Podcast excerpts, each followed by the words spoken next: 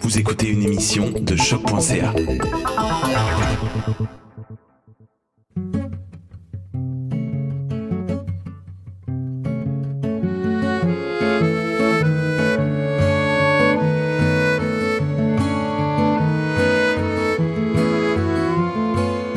Testimonium ou les témoignages de Lars Moriendi.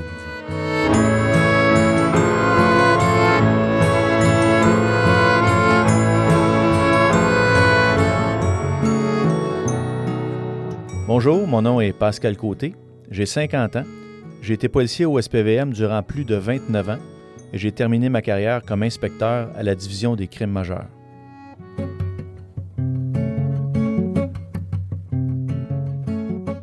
Ben, mon père était policier, euh, policier au SPVM. Euh, il a été patrouilleur toute sa carrière. Il a fait 32 ans au SPVM comme patrouilleur. Euh, travaillé sur les trois relèves, jour, soir, nuit. Alors, quand on était jeune, on pouvait pas faire de bruit dans la maison euh, parce que mon père dormait, il travaillait de nuit. Et c'est c'était évidemment mystérieux pour un enfant, là, un père euh, policier. Euh, il y avait toujours certaines histoires à nous raconter. Puis ça, ça fascinait aussi les amis. Mais quand même, quand était venu le temps de choisir une carrière, moi, je voulais faire n'importe quoi sauf policier. Parce que on veut faire autre chose que nos parents, euh, euh, c'est bien entendu. Fait que j'ai essayé quelques, avenues, euh, puis finalement, le- le- la carrière m'a rappelé, et puis je suis rentré en technique policière en 1989. Mon père, il m'a jamais demandé de faire quoi que ce soit. Il voulait que je sois heureux dans ma carrière.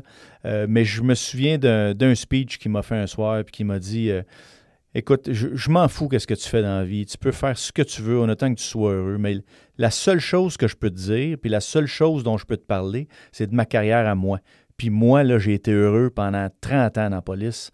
J'ai eu des, amitiés, j'ai vécu des choses, euh, j'ai eu de l'adrénaline qui m'a pompé dans les euh, puis ça, j'ai aimé ça pendant toutes ces années-là. Je me suis pas ennuyé. Fait que ça, je peux t'en parler, puis c'est quelque chose que j'ai aimé. Donc, ça a, comme, ça comme été un petit peu un déclic en disant fais ce que tu veux, mais ça, là, je te le dis, tu te tromperas pas. Tu, vas avoir du fun, puis tu vas te réaliser là-dedans. Fait que finalement, j'ai. Tenté le tout pour le tout en me disant que si ça fonctionne pas, ben c'est parce que je suis pas fait pour ça. Tu sais, je vais me rendre service à moi, puis à la limite à la société. Si jamais je suis pas fait pour être policier, ben je ferai d'autres choses, puis c'est tout. Là. C'était pas, pas un- une fin en soi. Je suis rentré en technique policière euh, au Cégep Antique en 1989. Euh, et puis, les étudiants en technique policière étaient euh, déjà, malgré eux, où ça faisait leur affaire, un petit peu ostracisés par rapport au reste de la population collégienne, si on veut. Parce qu'on va rentrer dans la police, parce qu'on va appliquer la loi, parce qu'on ne fume pas de potes à l'auditorium, parce que, etc., etc.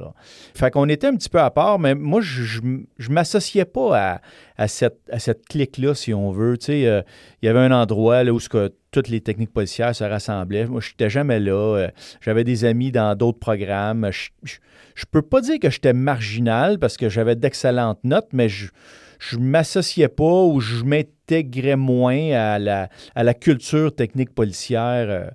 Tu sais, j'avais pas un Ford Crown Victoria pour m'en retourner chez nous le soir, puis j'allais pas au club de tir, puis j'allais- tu j'étais pas là pendant tout, là. Moi, j'avais d'autres choses en tête, là.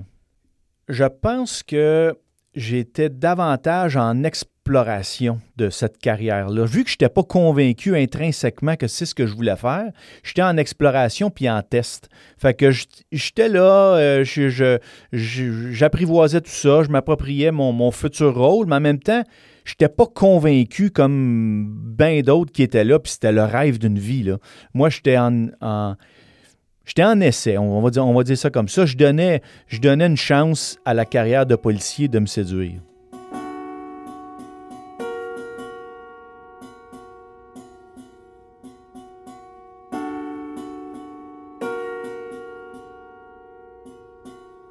À la fin de mes trois années collégiales, puis après avoir fait l'École nationale de police du Québec à Nicolette, là, tu es, assez convaincu que c'est ce que tu veux faire dans la vie. Tu veux devenir un policier, tu veux répondre à des appels, tu veux aider le monde, tu veux, euh, tu veux influencer la société positivement. C'est ça que tu veux faire comme policier, c'est pas compliqué. Euh, fait que là, tu fais tes applications, tu passes des entrevues, différents services de police, puis il faut que tu sois convaincant, bien évidemment. Il faut que tu y crois. Si tu veux que les gens croient en toi, il faut que tu y crois. Ça m'a amené à croire euh, à cette carrière-là, puis à, le vouloir pour vrai, être policier patrouilleur, puis à, vouloir travailler à Montréal. Mon premier choix, c'était à Montréal. Euh, je voulais travailler dans, dans mon dans mon hometown, c'est chez nous, Montréal, j'ai grandi ici, puis j'ai toujours été en amour avec Montréal. Je ne me serais pas vu expatrié à Sauter du Québec ou ailleurs, quoique j'ai appliqué dans plusieurs corps de police, parce que quand tu cherches un emploi, tu cherches un emploi. Mais finalement, euh, Montréal m'a appelé, et puis j'ai commencé comme patrouilleur en avril 1993 euh, dans un quartier euh, qui s'appelle la Petite Italie, qui existe encore aujourd'hui. mais à ce moment-là, j'étais tout nouveau patrouilleur à 20 ans, peu d'expérience de la vie. Quand on regarde ça en, rétrospective, euh, on réglait des problèmes qui étaient beaucoup plus grands que, ce que j'avais comme bagage d'expérience à l'époque. Mais euh, on avait un uniforme et puis on représentait l'autorité. Alors on, réglait les problèmes avec les outils qu'on avait euh, à ce moment-là, les outils émotifs et intellectuels, je veux dire. Ben, il, y a des moments où tu te sens dépassé, où ce que tu sens que tu n'as pas les outils pour régler la situation, ou l'adrénaline est tellement élevée que là, à un moment donné, tu ne répondras pas. Tu n'as jamais testé tes limites comme ça dans la vraie vie. Tu l'as fait en scénario avec des comédiens, tu l'as fait à l'école avec, euh, des collègues de classe, avec des professeurs, mais jamais dans la vraie vie. Puis il n'y a rien qui va reproduire une poursuite policière, euh, une arrestation qui vire mal. Euh, euh, quelqu'un qui te fonce dessus avec un couteau. Il n'y a rien qui va reproduire ça en simulation comme quand tu le vis dans la vraie vie. Une, violence conjugale qui t'est racontée par, par une femme qui est la victime. Euh, comédien, c'est correct. Tu, vois, OK, ça ressemble à la réalité, mais la réalité, là, c'est, autre chose. Là, tu te dis, OK, ça existe dans la vie. Il y a des gens qui sont vraiment mal pris. Un, enfant qui est maltraité. OK, c'est pour vrai. Là, là on, est, on, est, on touche on touche à ça. Là. Fait c'est sûr qu'au début, tu te sens complètement démuni. Là. Tu, voudrais aider tout le monde, tu voudrais aller au bout de tous les dossiers, mais c'est, impossible. Fait avec l'expérience, tranquillement, pas vite, en, travaillant avec euh, des partenaires différents, avec des sergents qui sont inspirants, des enquêteurs qui sont inspirants aussi, ben, tu commences à te faire une expérience, puis tu, tu deviens meilleur. Mais moi, mon objectif quand, quand, quand, je suis rentré comme policier au SPVM, c'était de devenir un bon patrouilleur. C'est tout ce que je voulais. Euh, puis, à quelque part, c'est pas mal tout ce que je connaissais aussi de la police. Mon père était 32 ans patrouilleur. Euh, des émissions sur la police à l'époque, à part Chips, euh, deux patrouilleurs en moto. Euh, il n'y avait pas toutes les émissions qu'il y a aujourd'hui, District 31, les documentaires. Il y en a à, chaque soir, on ouvre la télévision, puis il y a des, émissions sur des bureaux d'enquête, des cold cases. Fait que je n'étais pas exposé à cette réalité-là. Moi, ce que je connaissais, c'était la patrouille, la réponse aux appels. C'est là-dedans que je voulais me, me développer. Dans la mesure du possible, quand on commence comme policier, euh, on, va être, euh, on va être pris en charge par un mentor, un policier qui a plus d'expérience et puis qui va, qui va nous prendre sous son aile et puis qui va nous enseigner un petit peu les rudiments du métier. On le sait dans tous les métiers, il y a l'école, puis il y a la rue. Il y a des choses, il y a des choses qui s'appliquent, il y a d'autres choses qui sont adaptées. Par contre, il y a certains euh, postes de police ou certains services de police qui n'ont pas le luxe d'avoir beaucoup de policiers d'expérience euh, qui peuvent matcher avec, un nouveau, avec un cadet qu'on appelle, un nouveau policier. Fait qu'il y a souvent des, cadets qui vont se retrouver à travailler les deux ensemble, puis à, se débrouiller avec les moyens du bord. Ils peuvent toujours faire appel à leur sergent, mais là, il y a, il y a tout l'aspect de la, euh, de la fierté qui rentre là-dedans, mais j'appellerai pas toujours mon boss, savoir quoi faire, etc. Fait que je vais essayer de me débrouiller le plus possible. Ça se peut que je commette des erreurs, mais je vais essayer de les minimiser. Fait que c'est pas évident quand tu commences. Ça te prend un bon mentor, ça te prend un bon coach. Euh, le bon coach, souvent, lui, euh, il a son partenaire régulier. Il travaille sur, le char avec un partenaire régulier. Puis là, ben, le sergent, il vient te casser ce partnership-là pour te mettre avec un des deux. Fait qu'au départ, souvent, là, il y en a un qui grogne, puis tout ça, puis ça y tente moins. Mais c'est un petit peu ça. Si on veut, si on veut assurer la relève, assurer la survie de, l'espèce, ben, il faut que les, plus vieux enseignent euh, aux plus jeunes. Il y a un appel que je vais toujours me souvenir, puis c'est mon premier appel dans la police. Je suis, euh, je suis nouveau sur le, sur le groupe, sur, euh, sur le groupe 5 du district 43, le district 43 qui était la petite Italie, le, bâtiment qui est encore aujourd'hui à côté du marché Jean Talon sur Saint-Dominique. Le bâtiment existe encore, mais le poste de police, il n'est plus là. Euh, je suis nouveau, euh, premier, premier quart de travail, premier avis. Euh, je suis assis dans le bureau du sergent, puis là, il m'explique comment ça fonctionne. Il faut que je me présente à telle heure, les cases, il me remet ma case, le kit, mais je suis en uniforme, je suis prête, je, je, je peux pas être plus près que ça. Et puis là, la porte du bureau du sergent se rouvre, puis c'est l'enquêteur de l'enquêteur en devoir qui vient voir le sergent puis qui dit écoute, euh, la poursuite policière qu'on a eue un peu plus tôt, euh, le, jeune s'est tué, le jeune conduisait une moto puis il s'est tué. Euh, j'ai besoin de policiers en uniforme pour aller annoncer le décès à la mère de ce jeune-là. Fait que le sergent dit ben écoute, là, j'ai, aucun véhicule disponible, je peux, peux pas te libérer un véhicule. Il dit oui, mais là, il faut l'annoncer à la mère parce que bientôt, ça va sortir médiatique, puis on veut pas qu'elle l'apprenne par, par la télévision, les journaux. Ben, il dit J'ai Côté là, qui vient d'arriver. Il dit C'est beau, viens avec moi, Côté. Fait que ma première appel dans la police, c'était ça. Je suis allé rencontrer une mère, puis je lui ai annoncé que son fils était décédé dans un accident de moto. Euh, trémolo d'envoi, euh, pas d'outils, pas préparé, euh, mais j'ai fait du mieux que j'ai pu, puis tu sais, j'ai pu. J'espère avoir fait quand même une bonne job, en guillemets, des circonstances, mais c'est comme le pire appel que tu peux avoir dans la police, puis ça, a été mon premier. Fait que j'ai été plongé dans le bain assez rapidement.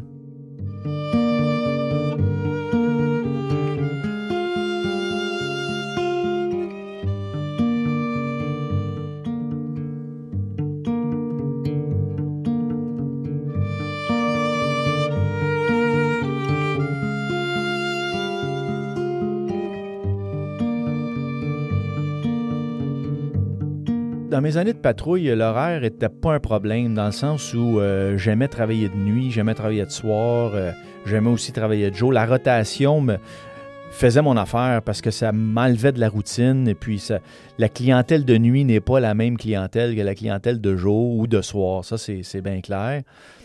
Les choses qui étaient plus difficiles pour moi comme jeune policier, c'est quand c'était tranquille. Quand c'était tranquille, on n'avait pas d'appel. un, lundi à mardi de nuit, mettons, là, où non seulement il n'y a pas d'appel, mais les bars sont fermés, il n'y a personne dans la rue, tout le monde dort, euh, ils reviennent de leur fin de semaine. Fait oui, on patrouille, puis on gratte, puis euh, on enquête, mais faut, moi, il fallait que ça bouge. Il fallait que ça bouge, il fallait que je, me tienne occupé, il fallait que j'ai des enquêtes à réaliser. Sinon, ça, c'était plus difficile. Si j'ai eu peur pour ma vie, ben c'est sûr. Euh, on a été sur des appels de vol qualifié armés dans des banques. Euh, on a procédé à l'arrestation du suspect qui, qui, venait de commettre euh, des, crimes odieux. Quelqu'un qui m'a déjà foncé dessus avec un couteau. tu sais, il y a il y a des fois où, une fois que l'adrénaline retombe, la, jambe te shake tout seul. tu, te demandes et ça passait proche. Là, fait que, mais ça, c'est écrit d'un petit caractère quand tu signes pour t'embaucher ou t'enrôler comme policier, tu sais que ça va arriver. Maintenant, face à la situation, tu ne sais pas comment tu vas réagir avant que tu, le vives pour vrai, tu sais. Mais euh, ça fait partie de la job. Puis dans le temps, ben, tu fermais ta gueule puis tu répondais à l'appel suivant. Euh, comme patrouilleur euh, au SPVM, la beauté d'être dans une grosse organisation comme le SPVM, c'est les possibilités de fonctions qui sont, quasi infini. Euh, même au grade d'agent, on peut faire toutes sortes de fonctions différentes qui sont hyper intéressantes. Mais moi, ce que je connaissais, c'était la patrouille et puis je voulais être un bon patrouilleur. Je me souviens dans, dans mes premières évaluations, euh, euh, mon sergent me demande ben, Qu'est-ce que tu veux faire quand tu seras grand, qu'est-ce que tu veux faire comme, policier dans ta carrière? Ben moi, ma réponse était toujours, je veux être un bon patrouilleur. Il dit, oui, mais tu veux-tu aller au SWAT? Tu veux-tu devenir enquêteur? Tu veux-tu... Je dis, non, non, je veux juste être un bon patrouilleur. Fait que ça, c'était mon objectif, mon premier objectif. Puis, à un moment donné, j'ai découvert les enquêtes. Euh, à l'époque, on avait un enquêteur qui était assigné à notre groupe de travail. Fait lui, il travaillait avec nous autres tout le temps. De jour, de soir, de nuit, on avait toujours le même enquêteur qui était assigné à notre groupe de travail. Fait qu'il nous connaissait, on le connaissait, avait un lien de confiance qui se développait. Euh, lorsqu'il cherchait euh, un suspect, ben, euh, il nous en faisait part, puis nous autres, ça nous faisait plaisir de, de, ratisser les ruelles puis de revirer le trottoir à l'envers, comme on dit, pour essayer de le trouver pour notre enquêteur. Puis le contraire aussi, quand on procédait à une arrestation, puis on y amenait un suspect de vol qualifié, là, on lui racontait les circonstances, les motifs qu'on avait pour l'arrestation. Puis là, il nous félicitait, puis il disait, je vais vous, je vais vous accuser votre gars, puis vous allez voir, puis préparez-vous pour la cour. La cour. C'était un excellent coach, un, gars qui était inspirant, puis qui aimait son travail. Fait que ça, moi, je, le regardais du haut de mes, de mes 20 ans, puis, puis lui, il était, il était plus en fin de carrière, bien évidemment il avait connu la police euh, des années 70. Fait que, mais toujours aussi motivé, toujours aussi euh, engagé, puis euh, toujours aussi à l'écoute des jeunes policiers, prêt à transmettre sa passion puis son savoir aussi. Fait que là, quand, au contact de ce de monsieur-là, moi, je me suis dit, si un jour, je peux devenir enquêteur comme lui, sergent détective comme lui, puis inspirer aussi d'autres jeunes policiers, faire des enquêtes comme lui il le fait, je, vais avoir atteint le summum de ma carrière. J'ai découvert les enquêtes à travers ce monsieur-là. Après trois ans et demi de patrouille, ben, je suis passé aux enquêtes, puis je n'ai jamais revêtu l'uniforme par la suite.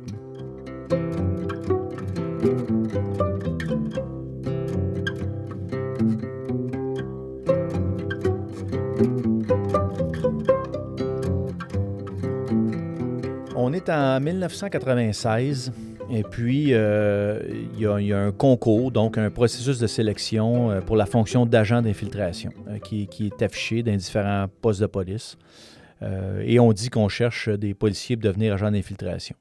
moi, je, vois cet affichage-là. J'apprends que ça existe. Des agents d'infiltration, quasi, là. je suis vraiment je suis vraiment rookie. Là, j'en connais peu du monde des enquêtes criminelles. Euh, fait, que je vois l'affichage, mais pas que ça m'intéresse pas, mais ça ne m'interpelle pas. Euh, mais c'est ma sergente, euh, ma sergente me rencontre, puis elle dit Écoute, Pascal, j'ai vu le, processus agent d'infiltration, puis d'après moi, tu as ce qu'il faut pour aller là. je, moi, je te regarde, je te regarde évoluer, je vois tes qualités, je vois tes forces, puis je pense que tu as ce qu'il faut pour aller à cette section-là, puis devenir un agent d'infiltration. Ah oui? Bon, euh, OK, euh, comment ça marche? Qu'est-ce qu'il faut que je fasse? Fait que, ben, elle dit, regarde, je vais, je vais t'aider dans le processus, je vais te coacher. Fait que moi, j'ai, appliqué, mais à l'époque, euh, ma blonde venait de me laisser, j'étais tout seul en appartement, puis je me suis dit, bon, c'est maintenant ou jamais, là. J'ai pas d'attache, pas d'enfant. Go, on, se lance, puis si ça fonctionne, ça fonctionne. Fait que j'ai fait le processus de sélection un peu comme j'avais fait mon cégep. Je l'ai fait en test. Puis je me suis dit dans le processus, mon but, c'est pas de le réussir. Mon but, c'est qu'il m'évalue. Puis si il évalue que je suis pas fait pour ce job-là, ben tant mieux. Ça va m'avoir sauvé du trouble. Je ne mettrai pas personne dans le trouble, puis je vais continuer ma job de bon patrouilleur. Mais le processus a fonctionné, puis je suis devenu rapidement agent d'infiltration en, en octobre 96 le processus pour devenir agent d'infiltration est assez complexe et long. Là. Euh, il y a des tests psychométriques, euh, il y, a des, entrevues avec des psychologues, il y a une formation qui est quand même assez ardue euh, à, réussir. là, une fois qu'on a réussi tout ce processus-là, ben, il y a encore une période d'essai, si on veut, sur, sur l'asphalte, savoir comment, comment ça va de l'infiltration, c'est pas, pas de la magie non plus. Là. Euh, de l'infiltration, il euh, y, a de l'opportunité, il y a du long terme, il y a différentes façons de le faire. Euh, aujourd'hui, c'est devenu un petit peu plus public, encore une fois, avec tous les documentaires qui sont, qui sont disponibles. Mais c'est de se fondre dans la masse, c'est de faire croire à ton sujet que tu n'es pas qui tu es en réalité, bien évidemment, pour aller chercher de la preuve. Et puis la preuve, elle est d'excellente qualité puisque c'est un policier qui va aller la, raconter ou l'amener au tribunal avec la transaction de stupéfiants qu'il a fait, avec le renseignement qui a été recueilli, avec l'arme qu'il a achetée sur la, sur la rue, avec le complot de meurtre qu'il a fait peut-être avec un sujet d'intérêt. Fait que la qualité de la preuve est excellente. Fait que la technique de l'infiltration est, très efficace, euh, même aujourd'hui, malgré euh, l'avancement technologique, les réseaux sociaux, etc., etc. Ça, ça fonctionne toujours, puis ça fonctionnera toujours parce que le criminel est toujours avide d'argent. Euh, de relations. On n'a pas le choix. Quand on est dans le crime, euh, il faut tisser des liens, il faut faire des relations, il faut développer des nouveaux marchés. Pour développer des nouveaux marchés, il faut que tu fasses affaire avec des gens que tu connais pas ou tu connais moins ou qui t'ont été référés mais que tu n'es pas certain. Tout ça fait en sorte que tu te retrouves dans un milieu et puis euh, tu, tu, réussis une infiltration. C'est difficile de me souvenir dans combien de dossiers été impliqué comme agent d'infiltration parce que ce n'est pas nous qui, initions le dossier comme agent d'infiltration. On travaille toujours pour un enquêteur qui nous donne une mission. Donc, on est, on est un petit peu l'outil d'enquête, comme la surveillance est un autre outil d'enquête, comme l'écoute électronique est un autre outil d'enquête. Mais comme agent d'infiltration, j'ai été agent d'infiltration actif à temps plein pendant deux ans et demi à Montréal. Fait pendant deux ans et demi, euh, j'ai fait des infiltrations dans toutes sortes de milieux.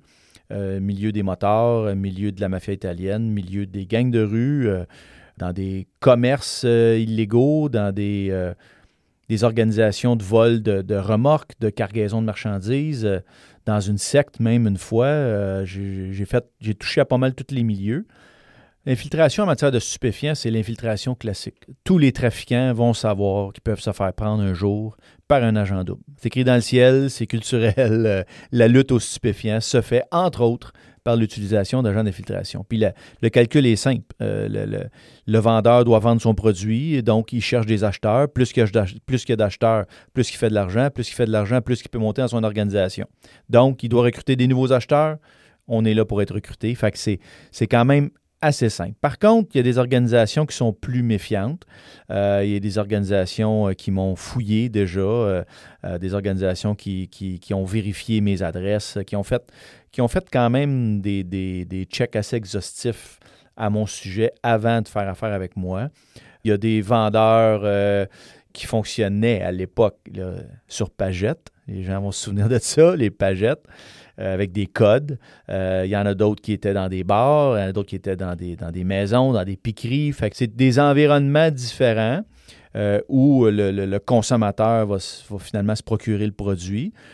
mais moi, je n'avais jamais acheté de drogue avant. Avant de rentrer dans la police, je j'avais jamais acheté de drogue. Fait que ça, a été, ça a été aussi un apprentissage pour moi, toute cette culture-là, cette, ce non-verbal où, au début, ben, c'est plus complexe, puis tu sais moins comment te comporter, mais à la fin, je, rentrais dans un bar, puis de la façon que je rentrais dans le bar, le vendeur me regardait, puis il me fait signe oui de la tête. il, s'identifiait à moi tout de suite en rentrant. fait que il y a, tout un, non-verbal là-dedans, des non-dits qui fait que les gens se comprennent. Les acheteurs se comprennent, les vendeurs se comprennent, puis les, choses se font facilement assez rapidement. Au niveau des stupéfiants, c'est certain que euh, quand on achète des, grandes quantités, des kilos de cocaïne, par exemple, ben c'est pas la même chose que d'aller acheter un corps au Squareberry, mettons. C'est pas le même enjeu, c'est pas le même niveau de difficulté non plus, mais on, on grandit dans l'organisation, nous autres aussi. C'est comme, comme agent double, on devient meilleur, puis les missions qui nous sont confiées sont meilleures. Acheter de l'héroïne, c'est pas comme acheter du pot. Euh, c'est, des, des milieux différents, c'est des enjeux différents. Donc, il faut, faut, apprendre, il faut, jaser avec le monde sur le terrain, jaser avec les consommateurs, euh, euh, jaser avec les, avec les vendeurs, puis c'est comme ça que tu te, fais, tu te fais un bagage, puis que tu te fais ton personnage finalement.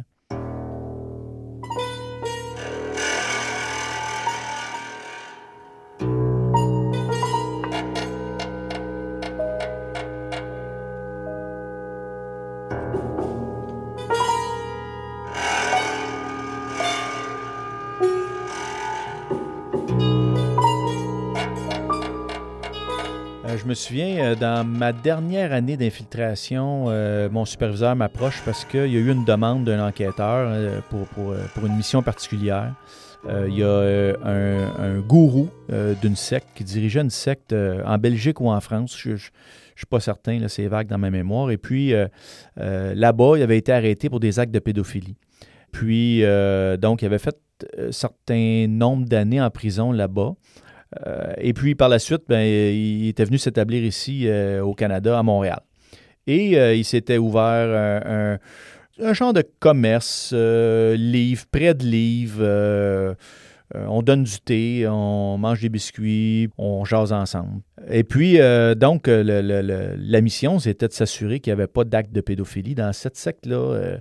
qu'il n'y a pas de 10 000 façons de le savoir que d'y aller puis d'infiltrer, entre guillemets, la secte. Fait que euh, on, était deux à ce moment-là, moi puis ma partenaire. J'avais une partenaire féminin à ce moment-là. Euh, on personnifiait un couple du quartier, puis on avait une adresse dans le quartier, puis on se présenté là un soir, puis euh, ah, un nouveau commerce, ben oui, on prête des livres. eux aussi, là, ils étaient en mode recrutement. Fait ils sont pas aussi méfiants, si on veut, qu'un criminel de carrière, qu'un mafiosi, qu'un qu'un motard qui sait qu'il va se faire pogner par des agents d'infiltration dans une secte, c'est moins ça, on va dire. Mais euh, quand même, euh, les gens, les gens nous posaient beaucoup de questions. D'où est-ce qu'on venait, puis pourquoi qu'on était venu ici, puis on avait entendu parler d'eux autres avant, puis etc.. Puis moi, j'ai toujours été quand même assez habile de mes mains, fait que euh, ils m'avaient demandé d'aider dans l'appartement à faire quelques rénovations, puis tout ça. Fait que j'avais été avec eux autres, j'avais fait des rénovations, puis ils voyaient bien que je n'étais pas menaçant, entre guillemets. Euh, on, a infiltré la secte pendant environ deux mois. Et puis, on n'a jamais été témoin d'actes de pédophilie ou quoi que ce soit. Mais ce qui m'a marqué là-dedans, c'est vraiment le, charisme du gourou qui, quand il m'a été présenté, c'était comme, un, c'était un honneur que je, que je lui sois présenté. C'était un honneur qui me serre la main, mais il, dégageait cet homme-là. Puis là, je comprenais que certaines personnes plus vulnérables, soit au niveau financier, au niveau émotif, au niveau d'une étape de vie, puissent embarquer dans un, dans un mouvement comme ça. C'était une personne qui dégageait beaucoup, qui avait une grande assurance en lui. Les gens respectaient. Ça m'a marqué cette infiltration-là pour, pour cet aspect-là. En infiltration, il faut se rappeler que les sujets sur lesquels on travaille ne sont pas détenus. Alors, euh, ils peuvent partir quand ils veulent. Euh, on n'a pas à leur donner leur droit à s'identifier comme policiers. Euh, c'est la, vie de tous les jours qui se passe. Par contre, on est vraiment encadré par certaines jurisprudences de la Cour suprême du Canada sur, entre autres, l'entrapment, ce qu'on va appeler la provocation policière. Donc, on n'a pas, on n'a pas incité quelqu'un à commettre un crime qui autrement n'aurait pas commis. Euh, puis il faut, toujours aussi se mettre dans la peau de, l'agent d'infiltration ou de l'enquêteur qui va aller témoigner par la suite devant le tribunal, puis qui va dire ce qui s'est passé. Puis le sujet aussi, le suspect aussi va témoigner, puis il va dire ce qui s'est passé. Alors, on, ne peut pas donc inciter quelqu'un à commettre un crime qu'il n'aurait pas commis. C'est, ça, c'est, une des règles de base. Il y a plein d'autres règles aussi, euh, entre autres euh, en matière de Mr. Big, sur la, proportionnalité des scénarios qui sont présentés, euh, sur, sur la, provocation policière, encore une fois. Fait il y a des règles du jeu qui sont claires. et ces règles-là évoluent dans le temps. la société est prête à accepter des choses aujourd'hui qu'elle n'était peut-être pas prête à accepter dans le temps, ou le contraire aussi. Elle a accepté des choses à l'époque, puis aujourd'hui, elle n'est plus prête à accepter ça. Puis c'est correct. On est là au service de la population. Fait qu'il faut, faut jamais perdre ça de vue. On n'a pas une carte blanche où tout est permis, ça c'est certain. Est-ce qu'il y a des agentes d'infiltration qui, qui, qui, sont plus séduisantes, puis que malheureusement, la nature étant ce qu'elle est, euh, ça va mieux, les relations humaines se font mieux. Je ne sais pas trop comment t'expliquer ça, mais euh, ben, ça peut arriver. Est-ce que moi, j'ai eu plus de facilité des fois des infiltrations où le sujet est une femme? Ben, ça peut arriver parce que le, contact était mieux, la chimie était mieux, mais c'est arrivé avec des hommes aussi. L'important, c'est de se rappeler que l'on ne doit pas faire plus que le client normal aurait fait. Je me suis déjà fait poser en cours, moi, la question, euh, euh, Monsieur le policier, n'est-il pas vrai que, que vous et ma cliente, lorsque vous étiez dans le bar, vous formiez un couple? Pas du tout, euh, votre seigneurie. On ne formait pas un couple. C'était peut-être la perception de votre cliente, de la cliente de, l'avocat, mais on ne formait pas un couple. Fait que, tout est question de perception, tout est question de, relations humaines, de chimie. quand, quand, on parle de, chimie entre deux êtres humains, c'est là que ça se passe.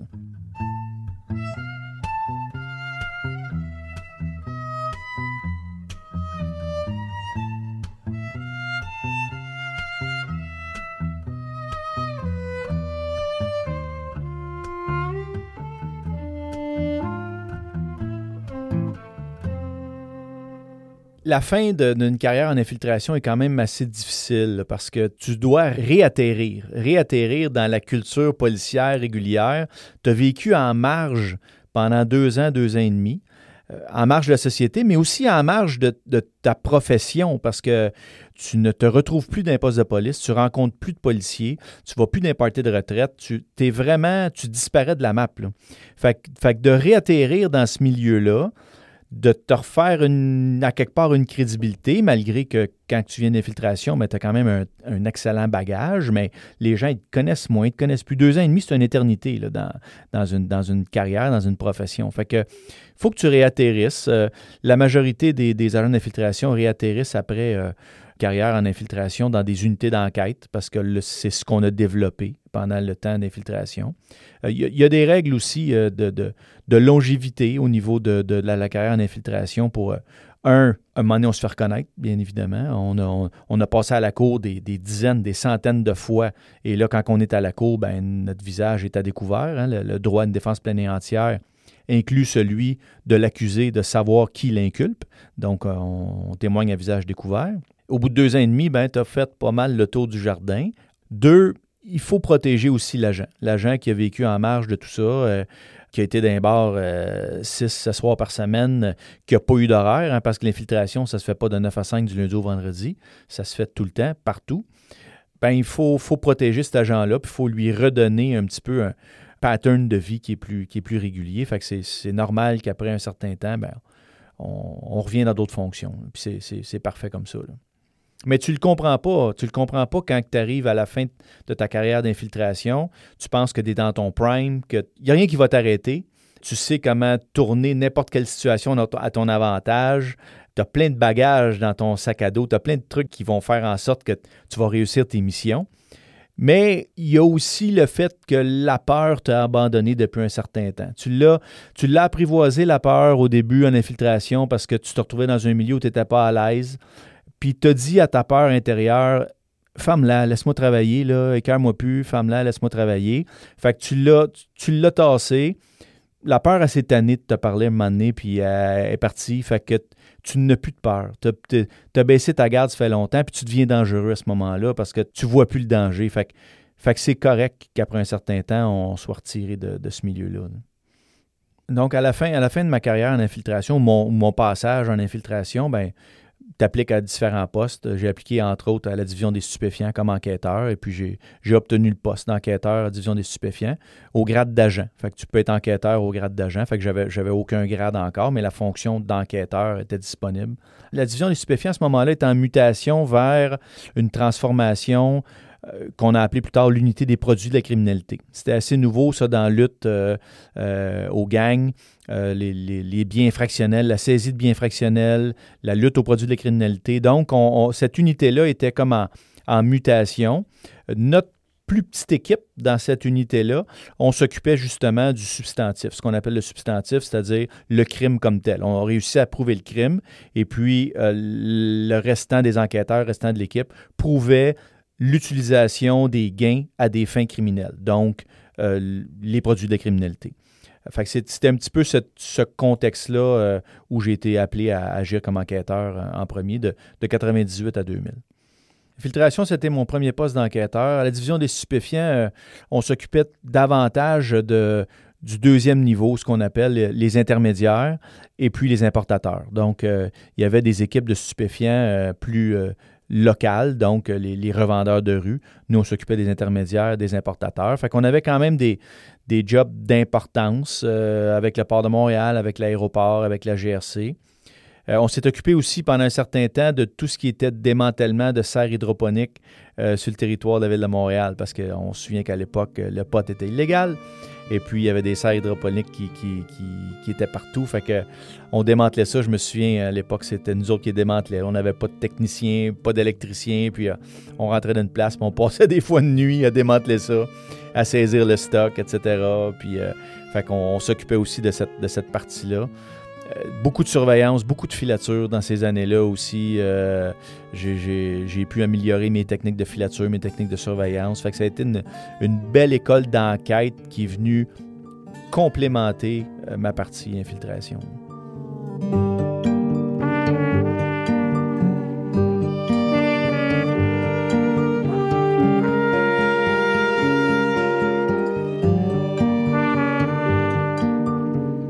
En 2000, euh, j'applique sur un concours de promotion euh, pour obtenir le grade de sergent détective. Quand tu obtiens le grade de sergent détective, ben, ça veut dire que tu vas être enquêteur. Euh, tu n'as plus le grade d'agent, donc tu ne peux plus retourner comme patrouilleur. Tu es sergent détective, tu es enquêteur.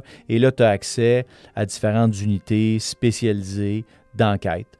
c'est le grade que mon enquêteur avait à l'époque où j'étais patrouilleur et qui était si inspirant, c'était un sergent détective. Fait que j'ai appliqué sergent détective, j'ai réussi le concours de promotion, j'ai été nommé sergent détective euh, en 2000. Puis là, on me demande où je veux aller travailler. Est-ce que tu veux aller au, centre d'enquête nord, le sud, l'est, l'ouest? Mais moi, je demande les enquêtes de nuit. Les enquêtes de nuit, c'est particulier.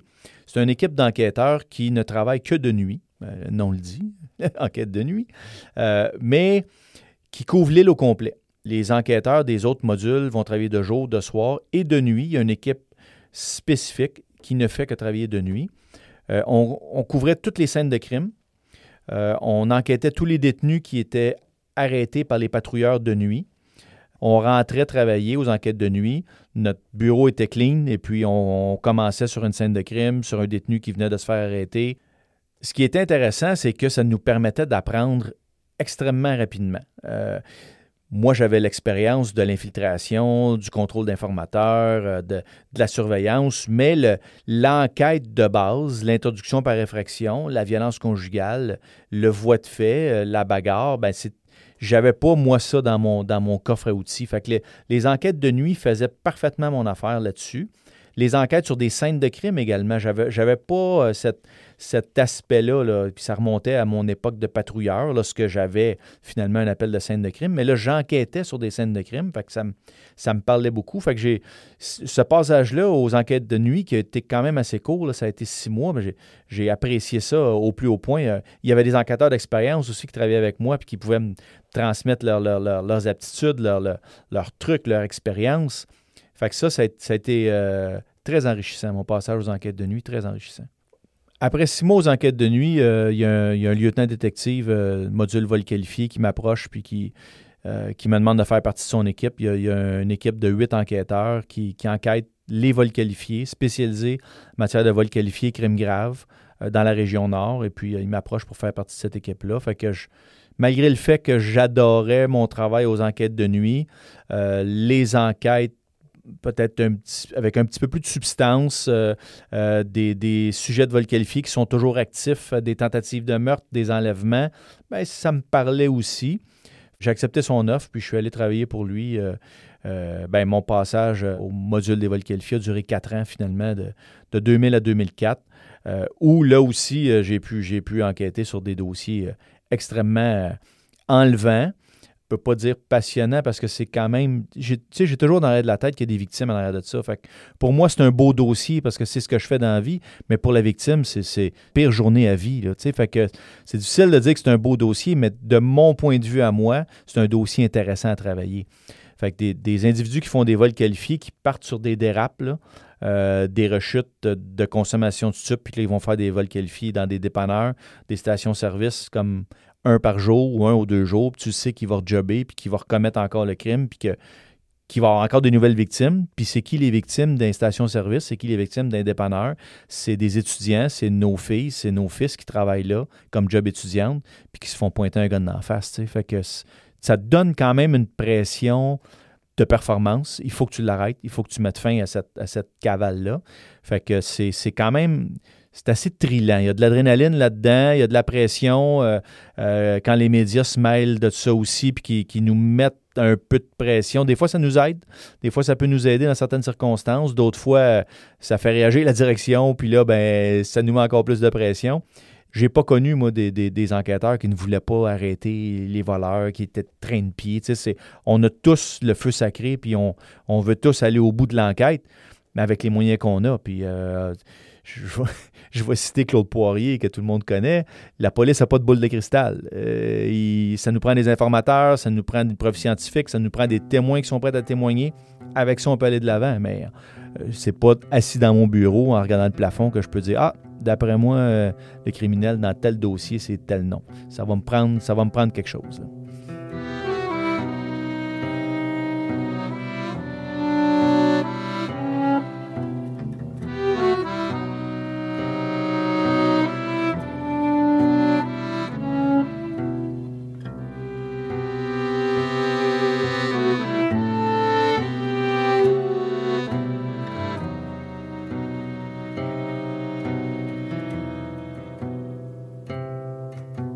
À l'occasion, on avait, certains dossiers qui sortaient du lot. Par exemple, un vol dans une, boutique électronique à Montréal où euh, deux voleurs s'étaient présentés là à la fermeture de, la boutique. Euh, déguisés en policiers. Là. Il y avait, l'équipement, il y avait des chemises, euh, il y avait des képis. Il avait cogné à la porte. Le, le, vendeur avait ouvert la porte et puis il s'était fait séquestrer, maîtrisé au sol, attaché avec, du duct tape ou des tie wraps, je me souviens plus. Et les, les voleurs avaient volé une grosse télévision à ce moment-là. C'était le début des télévisions plasma. Euh, elle valait 35 000 cette télévision-là, je vais toujours me rappeler. Euh, aujourd'hui, on ne donnerait pas 100 pour une télévision comme ça, mais à l'époque, c'était révolutionnaire. Euh, il était parti avec la télévision et j'avais couvert la scène de crime avec, avec mon partenaire enquêteur. J'avais rencontré la victime. Puis c'était venu nous chercher ce crime-là parce que les voleurs avaient personnifié des policiers. Puis en personnifiant des policiers, il attaquait le lien de confiance de la population envers la police. Et ça, tu ne peux pas toucher à ça. C'est sacré. On le voit présentement, le lien de confiance est affecté, puis ça ne fonctionne pas. Donc, euh, pour nous autres, c'était très important qu'on réussisse à mettre la main sur ces criminels-là. Et finalement, on, a appris en, faisant l'enquête, puis en interrogeant les témoins, que la télévision ne fonctionnait pas sans la télécommande. Et les voleurs étaient partis sans la télécommande. Alors, on était à l'affût de toutes les autres boutique électronique où quelqu'un se présenterait pour acheter cette fameuse télécommande-là. Comme de fait, quelques jours plus tard, quelqu'un s'est présenté dans une boutique pour acheter les télécommandes. C'était pas, c'était pas euh, aucun des voleurs qui s'était présenté, mais quand même, cet individu-là a été arrêté et euh, il a accepté de collaborer avec nous, a identifié les voleurs. Euh, ça l'a mené au développement d'un projet d'écoute électronique, de surveillance et on a finalement récupéré la, fameuse télévision, procédé à l'arrestation des, trois suspects principaux là-dedans, qui avaient toutes des familles, des, des, des carrières, qui même un avait une entreprise en construction, mais pour cette fois-là, il y avait eu un plan, puis il avait volé une télévision déguisée en policier. Euh, c'était assez particulier. Tout le monde été trouvé coupable. Euh, euh, un beau dossier, un dossier d'écoute électronique qui se fait rarement dans des unités d'enquête qui ne sont pas spécialisées. Là. Un dossier marquant au niveau, au niveau de mon passage au module des vols qualifiés. En 2004, il se passe quelque chose où au module agent d'infiltration, d'où je venais, il, y a eu, euh, il y a eu certaines allégations euh, et les dirigeants cherchaient un nouveau superviseur pour reprendre le module d'infiltration. Les agents d'infiltration, c'est des personnalités très particulières. C'est des gens qu'on parachute de l'autre côté des lignes ennemies, puis à qui on demande de faire le plus de dommages possible. C'est pas tout le monde qui est fait pour faire ça. Fait que de gérer ce genre de personnalité-là, ça prend aussi certains outils et une certaine expérience. Moi, j'étais passé par, cette boîte-là, en infiltration, fait je connaissais les processus, je connaissais la dynamique, je connaissais la culture, mais j'étais aussi membre de cette fraternité-là, dans le sens où J'étais aussi affecté par ce scandale-là qui avait éclaboussé le, module des agents d'infiltration. Et euh, par, solidarité, plusieurs ont refusé de retourner là comme, superviseur ou de, ou de contribuer à la reconstruction du module parce qu'ils n'acceptaient pas comment le module avait été traité, entre guillemets. Mais, mais moi, ça m'affectait dans le sens où j'étais fier du parcours que j'avais eu euh, dans ce module-là. Et puis, je trouvais dommage qu'on qu'on ne, fasse plus confiance euh, au module, à la technique d'enquête qui avait été éprouvée dans le passé. J'ai donc accepté, quand on m'a approché pour retourner là comme, comme superviseur, j'ai accepté en sachant que le, défi serait de taille parce que là, je, je remplaçais des, superviseurs qui avaient été euh, hautement estimés, qui étaient extrêmement compétents, qui avaient été là pendant de nombreuses années. Mais moi, j'incarnais peut-être la, nouvelle vague. il va falloir qu'on soit euh, plus blanc que blanc, c'est certain. Euh, puis, c'est correct comme ça. En infiltration, on est déjà dans la zone grise. Fait que il faut absolument fonctionner selon les règles établies, selon les, les jurisprudences en vigueur. Fait que j'ai accepté le défi, je suis retourné là, je me suis replongé en infiltration. J'ai parlé à ma blonde, évidemment, avant, parce que c'est un investissement de temps et, de, et c'est un engagement émotif euh, sans limite, si on veut. Euh, les, agents d'infiltration qui sont actifs n'ont qu'un seul contact avec l'organisation, c'est leur superviseur, c'est leur sergent. Fait que c'était moi. Alors, il faut que je sois disponible pour eux 24-7. Un gros défi, mais un défi extrêmement valorisant.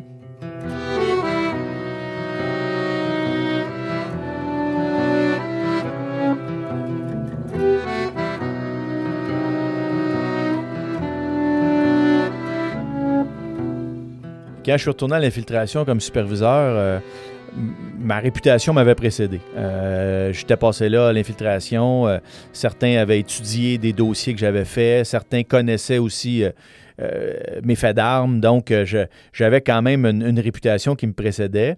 Ça, ça m'a aidé. par contre, j'étais plus actif depuis un certain temps. Euh, je revenais, j'étais, j'étais, veux, pas, le choix de la direction.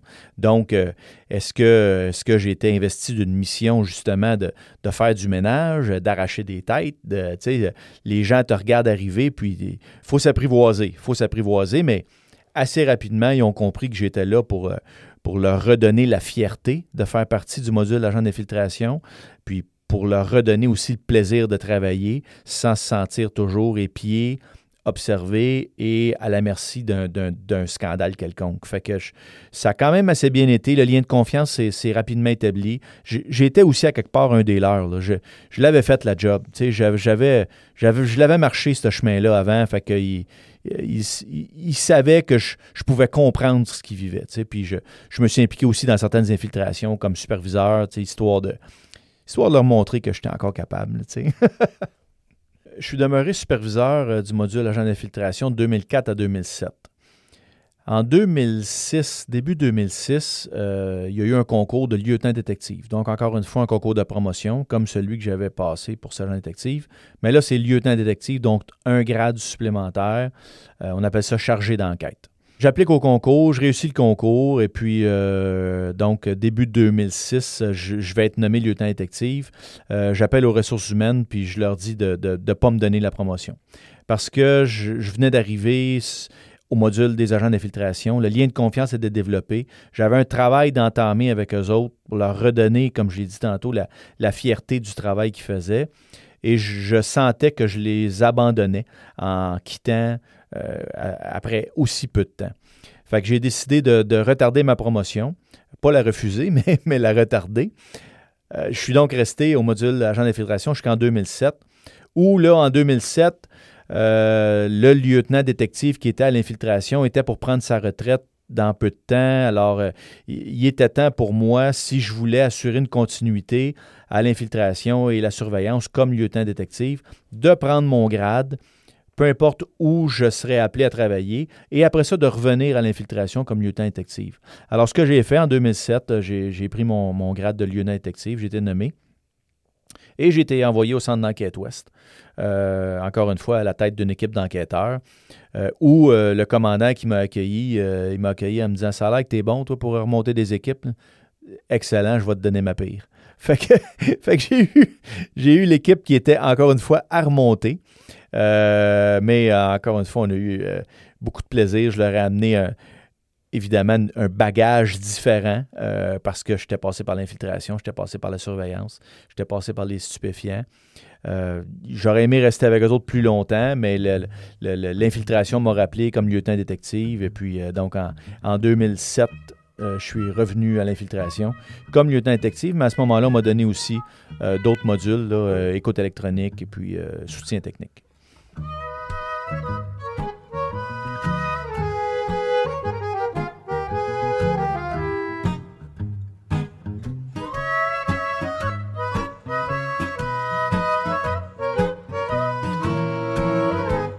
En 2008, lorsque je reviens au module infiltration qui, est à la section surveillance, puis on me donne aussi les modules d'écoute électronique puis de soutien technique, ben, je, suis, impliqué, veux, veux pas, dans toutes les enquêtes majeures qui se déroulent au SPVM et aussi avec nos, services de police partenaires, comme la Sûreté du Québec, la GRC, parce que lorsqu'on parle d'enquête majeure, on parle souvent d'enquête conjointe. Alors, je suis impliqué dans toutes ces enquêtes-là. On parle de, moyens d'enquête exceptionnels, d'écoute électronique, d'infiltration, d'installation de, micros cachés, de caméras cachées, etc.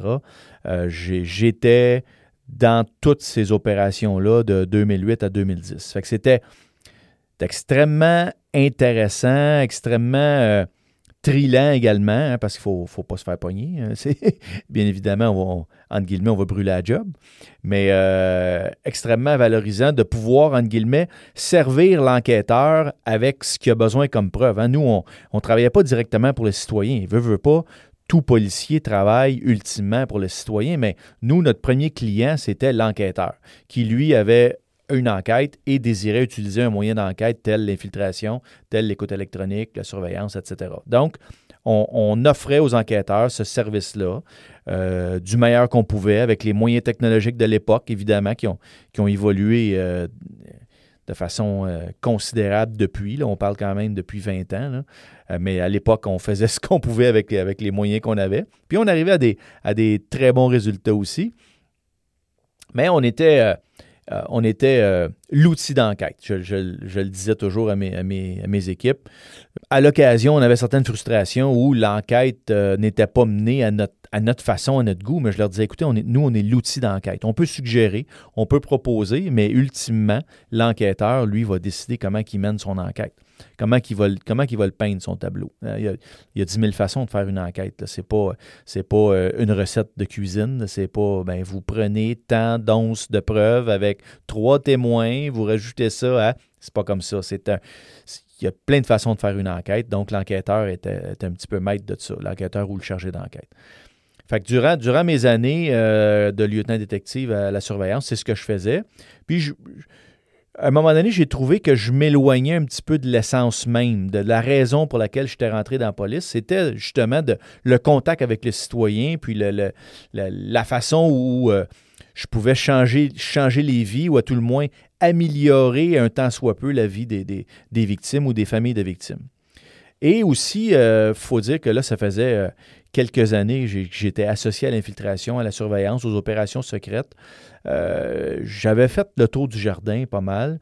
Euh, mon nom ne, sortait plus dans des, concours de promotion ou dans des, changements de fonction parce qu'on associait Pascal Côté à l'infiltration, à la surveillance, aux opérations secrètes. J'étais bon là-dedans, j'étais reconnu à l'interne euh, et puis j'étais reconnu aussi envers les, partenaires, lorsqu'on avait provinciales, des tables fédérales, j'allais dans des congrès un petit peu partout à travers le monde et puis j'étais reconnu là-dedans. Mais je, je sentais que j'avais fait le tour du jardin, j'étais prête pour la prochaine étape. Euh, prochaine étape qui est arrivée en 2010.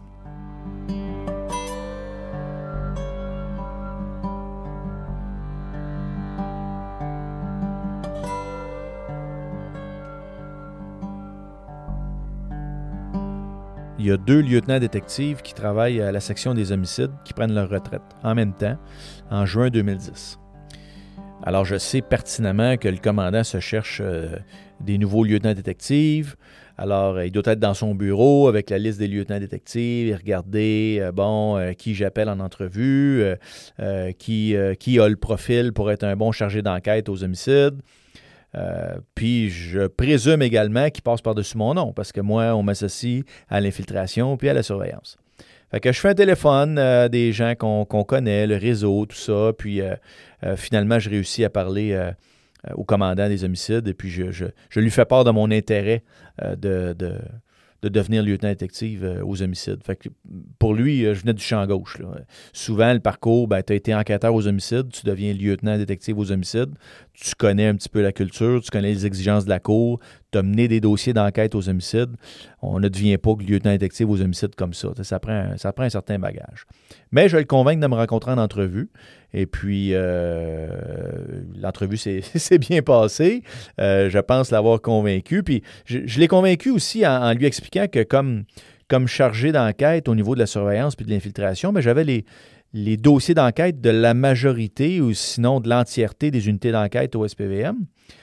Et, et j'y ai fait remarquer que les dossiers des enquêtes d'homicide n'étaient pas les meilleurs à cette époque-là. Euh, je me serais attendu à une plus grande qualité, à, un plus grand niveau, un, plus grand standard euh, de la part des enquêtes d'homicide. J'avais des enquêtes qui venaient du crime organisé ou de l'unité des produits de criminalité qui étaient de meilleure qualité. Fait que moi, j'ai vendu au commandant de cette unité-là.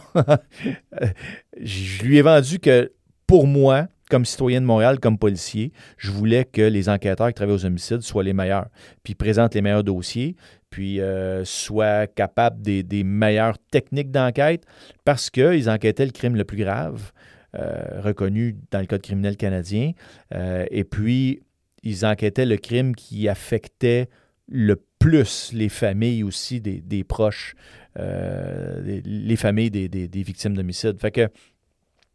L'entrevue s'est bien déroulée, puis finalement, je suis, euh, j'ai été nommé euh, lieutenant détective aux homicides euh, en juin 2010. Je, me souviens, j'avais 2010, j'avais 17 ans d'ancienneté, et puis mon équipe de travail, les 10 enquêteurs qui travaillaient pour moi, en moyenne, avaient 25 ans d'ancienneté. Fait que j'étais le genou, j'étais le, rookie, entre guillemets, puis je suis arrivé là très humblement, en disant que que j'étais là pour les supporter, que, que j'étais là aussi pour apprendre d'eux autres, parce que j'en avais à apprendre, mais que je voulais aussi les amener ailleurs. Je voulais les amener à, quelque chose de mieux, à, un standard de qualité qui était, qui était rehaussé.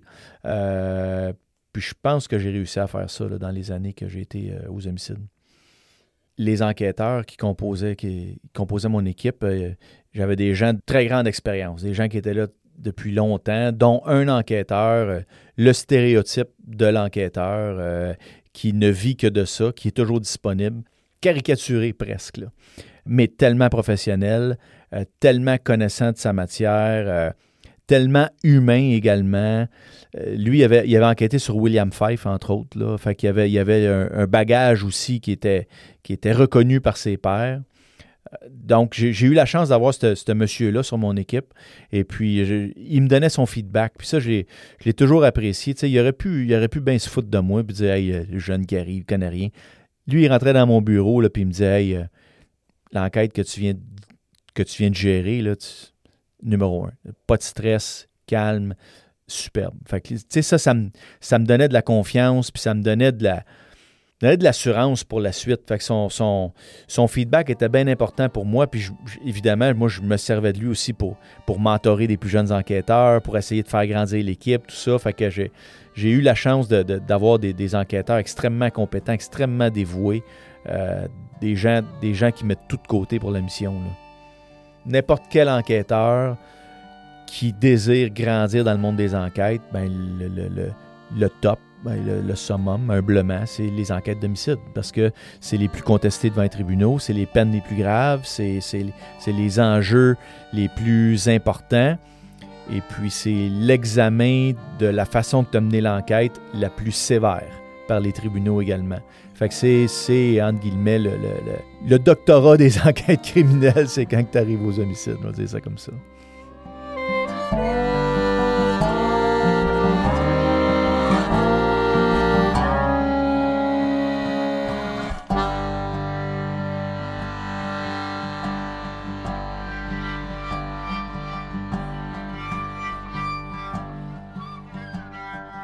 De travailler aux homicides, euh, c'est aussi d'accepter de travailler dans l'imprévu encore, dans le, non planifié beaucoup, parce que on est de garde une semaine sur deux. À l'époque, on était deux équipes aux homicides. Euh, moi, comme lieutenant détective, j'avais mon équipe de 10 enquêteurs, une analyste. Puis mon partenaire avait une autre équipe de 10 enquêteurs, une analyste. Et on était de garde une semaine sur deux. Alors, tout ce qui se passait durant notre semaine de garde, ben, c'était notre équipe qui en prenait charge. Prendre charge d'un dossier d'homicide, ben, ça ne se fait pas juste sur un coup de téléphone. Il euh, faut déplacer une équipe, il faut se déployer, il faut appeler des services spécialisés en identité judiciaire, le laboratoire de sciences euh, euh, LSJML, laboratoire de sciences judiciaires et médecine légale, appeler, appeler des maîtres chiens, appeler les ressources qu'on a besoin et on va rester sur une scène d'homicide facilement 20, 24, 30 heures. Un premier, un premier stretch où on va travailler sans arrêt parce qu'il faut geler la scène dans le temps. Il faut être en mesure, dans deux ans, dans trois ans, de faire comprendre au jury comment était la scène lorsqu'on est arrivé, quels indices étaient là à notre, à notre, disposition, quels éléments on a pu prélever sur la scène. Il faut qu'on puisse transporter le jury virtuellement sur la scène de crime pour qu'il puisse comprendre ce que nous, on a vu. Alors ça, ça ne se fait pas en, deux minutes. On, prend des photos, on prend des vidéos, des prélèvements, des mesures, etc. On fait des plans. Fait que c'est très long. Euh, de rencontrer les témoins aussi, on ne peut pas remettre ça dans une semaine, dans deux semaines. Hein. On sait, la mémoire est une faculté qui oublie. Plus on, plus on décale nos démarches, moins on va avoir de résultats avec, avec nos, nos rencontres de témoins. Les témoins, souvent, vont être porté à parler aux policiers rapidement quand ça vient d'arriver. Quand ça fait une semaine ou deux, on décantait ça. Ils disaient ah, Je veux-tu m'impliquer là-dedans? Moi, je veux-tu? Puis malheureusement, on ne peut pas forcer personne à collaborer avec la police. Hein. Les gens collaborent parce qu'ils le veulent bien. Euh, donc, on veut rencontrer le plus de témoins possible rapidement. On veut euh, euh, tenter d'aller au bout des pistes d'enquête qui nous sont présentés dans les premières heures. Les, premières 24 à 48 heures sont critiques sur un dossier d'homicide. Alors, on ne dormira pas beaucoup dans ce 24 à 48 heures-là. Quand on s'engage au niveau de la section des homicides, ben, c'est d'accepter de mettre le reste de côté. Dans, dans ma semaine de garde, ben, je ne me prévois pas de souper d'amis, euh, je ne prévois pas de billets de spectacle, je ne prévois pas de sortir au restaurant. Je peux le faire, mais ça se peut que je manque tout ça parce que euh, le, devoir m'appelle, comme on dit. Puis ça fait partie, encore une fois, des petits caractères du contrat quand on s'en va à la section des homicides. Mais d'être réveillé en pleine nuit puis de se faire appeler sur une, scène de crime où, euh, oui, il y a eu un meurtre ou euh, une mort suspecte, parce que c'est pas toujours clair que c'est un meurtre. Hein, il y a quelqu'un qui est décédé, oui, mais qu'est-ce qui est arrivé? Un suicide, une mort accidentelle, mort naturelle, un meurtre ben, l'enquête va, le dire. Dans certains dossiers, c'est clair. Il y a eu un, drive-by shooting, quelqu'un a été tiré, il y a huit témoins qui l'ont vu, c'est très clair. Mais il y a d'autres dossiers où on n'a pas de nouvelles euh, d'un individu depuis un certain temps. Les policiers se présentent, obtiennent les clés par le concierge, rentrent dans un appartement. L'individu est décédé. Euh, euh, dans son appartement. Bon, qu'est-ce qui est arrivé? Est-ce qu'il y a des traces d'infraction? Est-ce qu'il y a des empreintes qu'on peut prélever sur les lieux? Est-ce qu'il y a des voisins qui ont entendu des bruits de bagarre? Fait que même avant de déterminer que c'est un homicide, il y a une enquête de base à faire. Fait c'est sûr que c'est extrêmement intéressant comme enquête. Étant donné que c'est le crime aussi le plus grave, euh, ben on a peu de limites au niveau des moyens d'enquête qu'on peut utiliser. Euh, on, veut, on veut trouver le coupable, en tout cas, on veut établir les faits. Euh, on est toujours à la recherche de la vérité.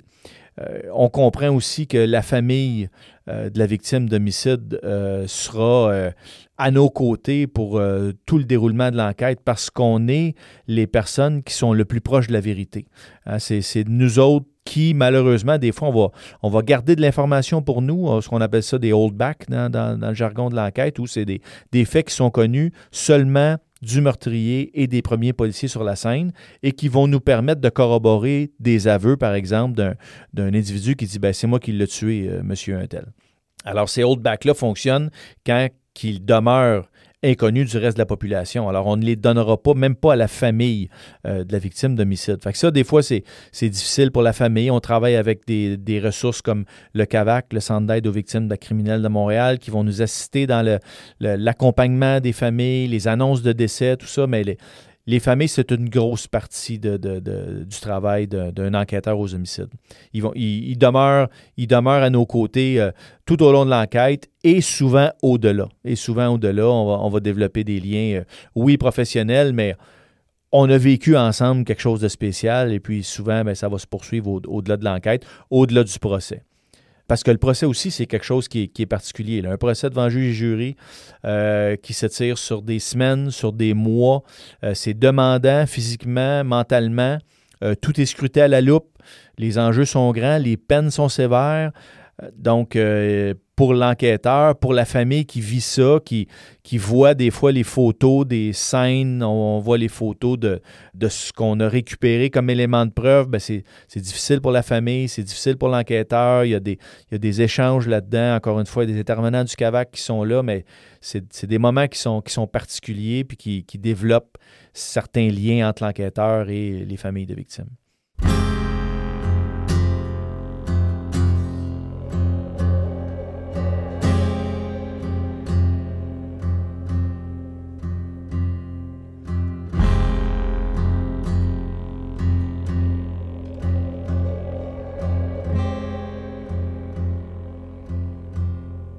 Durant mon passage aux homicides, euh, j'ai été appelé à enquêter sur tout près de 100 scènes d'homicide.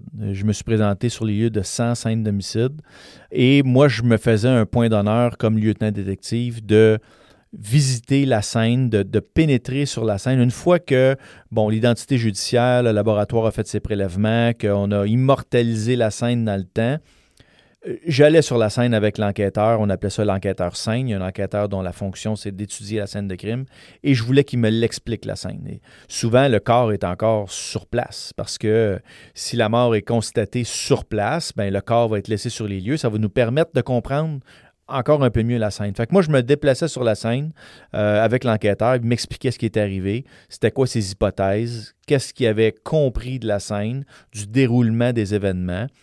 Puis c'est sûr que c'est pas le fun. C'est pas le fun d'avoir des morts, c'est pas le fun de voir que ben, la télévision est encore ouverte, puis il y avait quelque chose qui cuisait sur le, la cuisinière, puis euh, il y avait un mot croisé de commencer, et dans un instant de seconde, une fraction de seconde, tout s'arrête. Tous les souvenirs qui sont empilés dans son garde-robe, tous les projets qu'il avait, les rendez-vous qu'il avait pris dans son agenda, c'est terminé. Tout ça se termine parce que l'individu était victime d'un homicide. Fait que ça, c'est ça shake. C'est sûr que. Parce que le corps comme tel, moi, ça ne m'a jamais vraiment dérangé. Euh, les blessures, euh, les, les, les, mutilations, euh, des, des, des ça, pour vrai, ça, ça demeure un, corps, hein, c'est notre enveloppe, mais quand elle n'est plus habitée, moi, ça, ça, ça m'énerve pas plus que ça, en d'autres termes. Des enfants, ça, c'est plus dérangeant, par contre. Euh, j'ai été déplacé à un moment donné sur la scène d'un d'un homicide, d'un double homicide suivi d'un suicide. En fait, le, père avait tué ses, deux petits bambins euh, avec des tie autour du cou. Il avait, il avait attaché des tie autour du cou de ses deux petits-enfants, puis il s'est infligé le même sort, lui, par après. Puis un tie quand c'est serré, euh, ça plus de l'enlever. Fait que ça, des, deux petits garçons euh, sans défense, qui, qui, qui avaient même pas commencé dans la vie, euh, en bas de 5 ans, les deux, là, ça, c'est marquant. Fait que tu peux pas t'en retourner chez vous le soir en disant Bon, ben, une autre journée de fête à la shop, j'espère que demain ça va. Non, c'est ça, ça a un, un poids émotif qui s'ajoute avec la scène, puis une autre scène, puis une autre année, puis une autre semaine, puis un autre appel, puis euh, une autre enquête. Fait que c'est certain que ça use ou ça désensibilise un des deux. Je ne sais pas de quel bord on peut le regarder. Ça use parce qu'à un moment donné, ton capital empathie est devenu presque à zéro. Là, euh, puis ça désensibilise parce que veux, veux pas, pour te protéger, à un moment donné, il faut, faut, faut, que tu empêches ça de t'affecter. Sinon, tu ne pourras plus travailler, tu ne pourras plus agir de façon professionnelle. Fait que c'est sûr que les années, le mois rendu euh, à la fin, en 2016-2017, il était temps que je, fasse d'autres choses. Après, après une centaine de scènes d'homicide, il était temps que je fasse d'autres choses.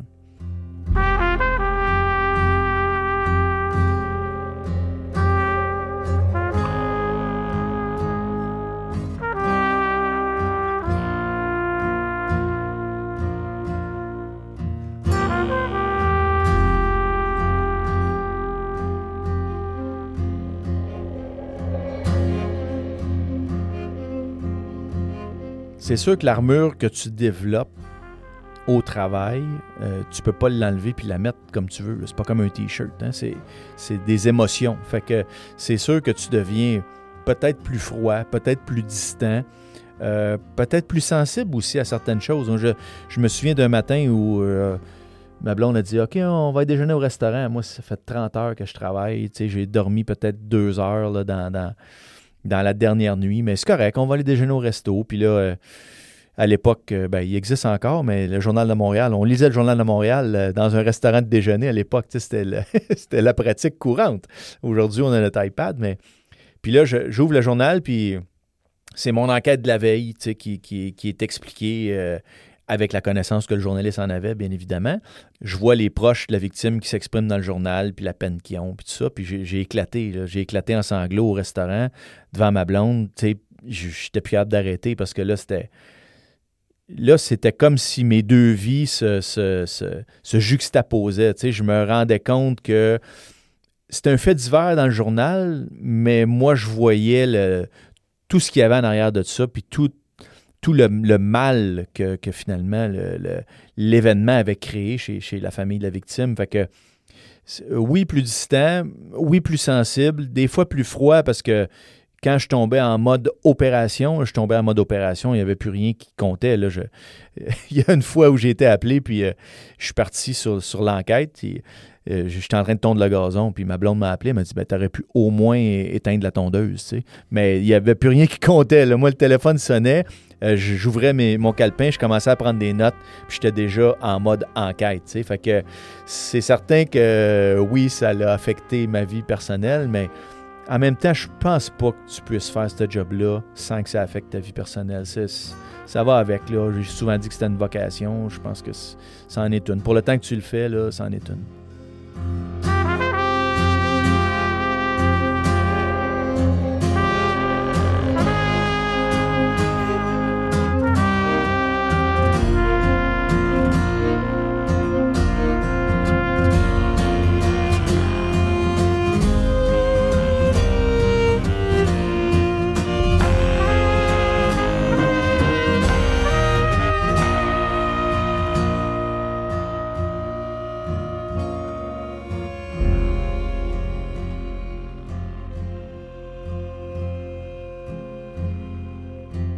Chaque enquête est unique, chaque enquête a ses, euh, défis, a ses particularités. Euh, des fois, c'est le corps comme tel qui, nous parle moins. Des fois, c'est la scène qui nous parle moins. Des fois, c'est les témoins. Il y en a qui sont des, ce qu'on va appeler dans, le jargon un open and shut case. Euh, monsieur, madame ont un conflit. Monsieur tue madame. voisin appelle la police. Les policiers se présentent là. Monsieur a un couteau plein de sang dans les mains. Puis on procède à son arrestation. Bon. Euh, open and shut case. C'est moins complexe. Il y en a d'autres, ben, c'est des conflits, des, euh, meurtres commandés par euh, du crime organisé. Ça, il y a une complexité qui est, supplémentaire. Puis il y a des meurtres qui sont spectaculaires, qui vont attirer beaucoup l'attention du public, dont le meurtre de Junlin, qui, qui est communément appelé l'affaire Magnota. ça, c'est un dossier, évidemment, qu'on a travaillé en équipe euh, que, j'ai supervisé tout au long de l'enquête à partir de la première scène de crime, parce qu'il y en a eu plusieurs, euh, jusqu'à la fin du procès. C'est mon équipe qui était de garde ce, ce matin-là. Je vais toujours me rappeler. Je suis en train de donner une formation parce que euh, comme, enquêteur aux homicides, on, est également négociateur. Fait que lorsqu'il va y avoir une, prise d'otage ou un individu barricadé qui veut attenter à sa vie ou, ou, euh, mettre en danger la vie d'autrui, ben, on va être appelé pour négocier euh, la reddition de cette personne-là. Je suis en train de donner une formation ce matin-là à des, à des préposés au 911, justement, sur les bases de la négociation, puis comment désamorcer une situation. Et un de mes enquêteurs, il cogne à la porte, puis il me dit Écoute, on vient de, on vient de trouver, euh, là, c'est évidemment, c'est détail sordide, mais on vient de trouver un tronc dans, un, dans une valise euh, euh, dans le quartier Côte-des-Neiges. Bon, ça, va arriver souvent qu'on va retrouver des, des, parties de corps humains ou des gens qui vont penser que c'est des parties de corps humains, mais finalement, c'est des carcasses d'animaux qui sont décédés, tout ça. Fait que au départ, je me dis, bon, ben, on va, on va envoyer une équipe juste pour valider, puis on verra, tu sais, puis ça s'est avéré que c'était effectivement le tronc d'un homme dans, la valise en question. Et, c'était le début de l'enquête euh, qu'on a finalement surnommée l'enquête, euh, l'affaire Magnota.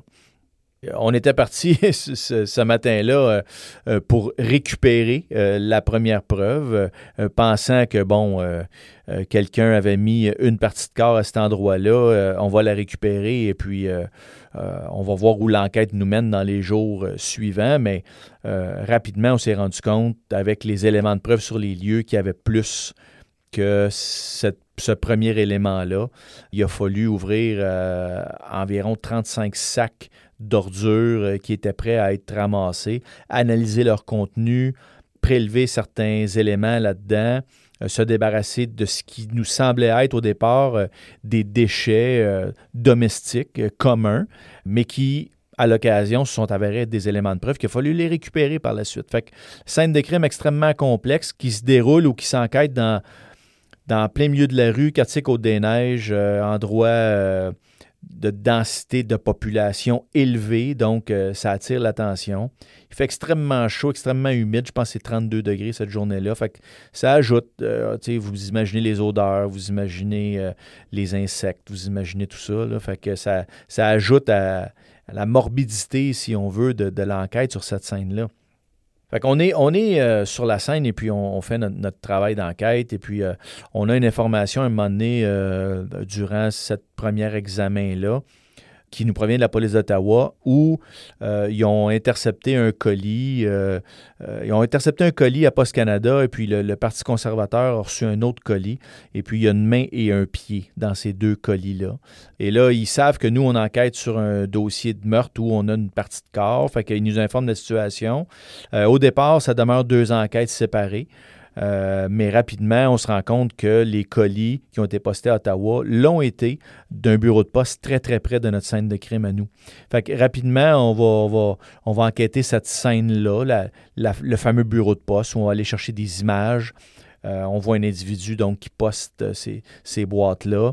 Euh, on analyse les images également dans l'édifice à logement près duquel les ordures ont été retrouvées il y a un individu qui jette des déchets, qui semble pas jeter des déchets de façon inintéressée. Il est très euh, attentionné dans la façon où il dépose ses déchets, où il les cache, où il les dissimule. Cet individu-là correspond à l'individu au bureau de poste. Parle à des témoins. On, rapidement, on va identifier notre sujet comme étant Luca Rocco Magnotta. L'enquête débute à ce moment-là. Encore une fois, parallèlement à ça, euh, un autre service de police, je me souviens plus de quel, euh, nous informe qu'il y a une vidéo sur Internet qui circule où il y a un démembrement d'un jeune individu d'origine asiatique. Euh, mais là, encore une fois, on est, on est dans, l'inusité, on est dans l'improbable. Je suis sur une scène de crime à Montréal, on me dit qu'il y a des parties de corps à Ottawa en même temps que je suis sur la scène de crime à Montréal. On me dit aussi qu'il y a une vidéo sur Internet de quelqu'un qui est démembré. Le, casse-tête est là, les morceaux sont sur la table, mais je ne suis pas encore capable de les mettre ensemble. Fait c'est. Euh, il y a un gros défi qui, se présente, euh, qui se présente à moi comme chargé d'enquête, puis qui se présente à l'équipe aussi. Là. Euh, va visionner la vidéo une première fois à l'intérieur du poste de commandement. ça nous a pris trois fois. Il a fallu arrêter trois fois durant le premier visionnement parce que c'était trop dur pour, pour les éditeurs qui l'ont vu, puis je ne vous encourage pas à aller le voir. Il n'y a, rien, rien de fun à voir là-dedans, mais euh, c'est très dur. Et puis, euh, je vous ai dit tantôt, 32 euh, degrés, il faisait chaud, les odeurs, les, moustiques. On était sur la scène, on avait les, les, parties de corps et on voyait finalement de où ces parties venaient. C'était très difficile. Il fallait arrêter à deux reprises, sortir du poste de commandement, prendre de l'air, retourner, poursuivre le visionnement et essayer dans le visionnement de, déceler des éléments de preuve qui feraient en sorte que le vidéo, on pourrait, on pourrait prouver que le vidéo a été tourné sur les lieux de notre enquête. Il euh, faut, mettre le vidéo là, euh, en lien avec les preuves qu'on ramasse euh, sur les lieux, dont un poster de Casablanca. On se souvient d'un poster dans le vidéo qu'on va retrouver dans, les ordures.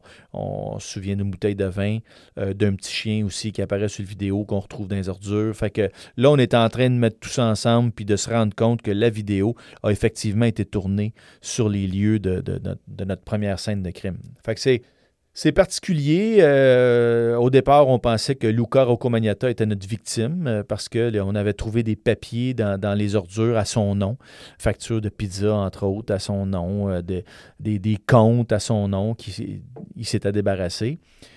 Euh, partie de corps, identité de Luca Rocco Magnotta qu'on se débarrasse, ben, 1 plus 1, ça devrait être lui. Finalement, c'était pas ça du tout, c'était notre suspect. Mais dans la nuit, donc dans la première nuit d'enquête, on obtient un mandat d'arrestation pour meurtre au premier degré, puis on, émet le mandat d'arrestation tout de suite Canada-wide, parce que, c'est-à-dire exécutable partout au Canada parce qu'on on pense avec raison que le suspect a, quitté la ville, son appartement est vide.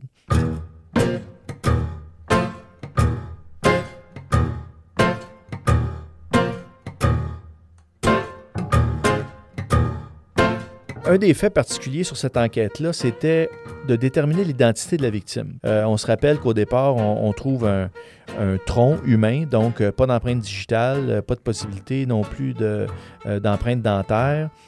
oui, test d'ADN, mais il faut à tout le moins le comparer avec, avec quelque chose. Si notre victime n'est pas fichée dans aucune banque, ça va être difficile de l'identifier. Fait qu'on veut identifier la victime. Un, pour faire la victimologie. Donc, qu'est-ce qu'il faisait dans la vie, la victime? C'était un trafiquant de drogue, c'était un, prostitué, c'était un, simple passant, c'était un...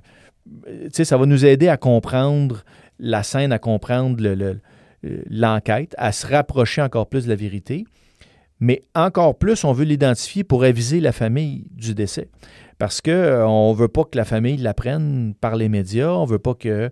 Bon, dans ce cas-ci, la famille euh, de Junlin vivait en Chine, mais Junlin avait des, amis à Montréal. Les amis qui ont rapporté sa disparition euh, vivaient à Montréal. Ça fait deux, trois jours qu'il n'y avait pas de nouvelles de lui. Ils l'ont rapporté disparu. Et ils ont appris sa mort en visionnant, comme plusieurs autres citoyens, la vidéo sur Internet. Parce que dans la vidéo, on voit le visage de Junlin à un moment donné. Et là, ben, OK, c'est mon ami, je, le reconnais. Fait que d'après moi, la pire façon que, quelqu'un peut apprendre la mort d'un de ses proches significatifs. Mais on n'aurait pas pu battre euh, la vitesse de propagation de l'information sur Internet. la vidéo était rendue virale, euh, ça se retrouvait partout. On a essayé de la retirer, mais c'est, il était déjà trop tard. Une fois qu'elle est hébergée sur un site, que l'autre site la reprend, que l'autre site c'est terminé cet individu-là euh, qui, l'a reconnu, ben, il, a, fallu le rencontrer par la suite, puis euh, y expliquer, etc. Puis il nous, il nous a beaucoup aidé, lui, avec, avec la famille. Il a servi d'interprète euh, parce que la famille est venue au Canada par la suite. On, a, on les a rencontrés, on leur a expliqué l'enquête, on les a, on les a, entre guillemets, supportés là-dedans. Fils unique qui, était un petit peu l'espoir d'une famille de, paysans en Chine qui, qui est venu au Canada pour étudier à l'université, puis qui fini comme ça. C'est extrêmement triste. Puis je me souviens de, la mère et, du père qu'on a rencontrés dans une salle de conférence d'un bureau d'enquête de police avec des, des officiers euh, gradés qui comprennent pas la langue, euh, ils sont démunis. Euh, c'était assez, assez traumatisant comme expérience. Puis c'était facile de, se mettre à leur place puis de, comprendre le, cri de rage qu'ils ont, ont laissé euh, passer parce que ça dépasse tout entendement. Cet événement-là ne, se peut pas. ça se peut pas. C'était aussi clair que ça. Euh, donc, donc l'enquête, euh, l'enquête a été quand même assez rapide dans le sens où on avait rapidement suffisamment de preuves pour identifier notre suspect et l'inculper de meurtre au premier degré. Mais après ça, ben, il faut le trouver. Il faut mettre la main dessus avant qu'il récidive. Parce que quand on a étudié notre, notre, suspect, ben, on s'est rendu compte qu'il y avait un, fort besoin d'exposure, de, rayonnement, que lui, euh, euh, il voulait avoir une, personnalité que les gens reconnaîtraient euh, sur Internet, sur les réseaux sociaux. il, avait, il avait besoin de, de reconnaissance. Et euh, il, avait commencé par tuer des animaux, il euh, s'était exposé sur Internet comme ça, puis il avait dit à un journaliste d'Angleterre euh, La prochaine fois, ce ne sera pas des animaux, puis vous allez voir, ça va être des humains, vous allez encore entendre parler de moi. Fait que, là, là, il était rendu là-dedans, là, puis on avait tous peur qu'il récidive parce que là, il y avait l'attention de la planète. Puis quand je dis la planète, c'était vraiment la planète parce qu'on a appris finalement qu'il a pris l'avion rapidement après son crime à Montréal et il s'est rendu à Paris où là, il a été hébergé par un, contact qu'il avait rencontré. Euh, Magnota était une escorte, donc il avait facilement accès à de l'argent partout à travers le monde. Il y a des clients pour, pour ça partout à travers le monde. Donc, il avait rencontré un client en France. Après ça, pris le, pris le bus euh, euh, en direction de Berlin. Par contre, le bus va faire quelques arrêts, donc on, ne savait pas s'il était à Berlin ou. Il y a la France qui nous a aidé beaucoup là-dedans. Euh, il y a la police allemande aussi qui nous a aidé beaucoup là-dedans. Les Américains nous ont aidé aussi beaucoup là-dedans pour tout ce qui est technologie de l'information, etc., logiciel espion. Euh, il fallait le trouver, là. Euh, c'était la priorité. Les, les, médias ne parlaient que de ça à l'époque, je me souviens. Lorsqu'une histoire comme ça devient publique, euh, ben ça, ça, met une pression sur, nous autres comme enquêteurs euh, aux homicides. La population s'attend à ce qu'on neutralise euh, ce suspect-là. Ça crée une peur, ça crée une anxiété. Alors, cette peur-là, ben, on la ressent, nous, comme, comme policiers, mais comme citoyens avant tout, parce qu'on a des frères, on a des sœurs, on a des, de la famille qui nous posent des questions, puis qui ont peur, puis qui se demandent. Je me souviens, ma fille était, était très jeune à l'époque, puis Euh, elle avait invité une petite amie à coucher une nuit, puis là, on avait entendu des, un crissement de pneus à l'extérieur, puis là, oh mon Dieu, c'est Magnota qui s'en vient. tu sais, c'est, c'est, une anecdote niaiseuse, mais ça démontre que tout le monde était touché par ça et, et tout le monde avait out que cet individu-là soit neutralisé, soit appréhendé pour éviter justement qu'il y ait un autre, un autre drame comme ça qui se produise. Fait que, oui, ça nous met de la pression, mais c'est une pression qui est saine, puis c'est une pression qui est correcte. Encore une fois, comme je disais euh, aux membres de mon équipe, si nous autres, on ne fait pas ce job-là, qui, qui va le faire?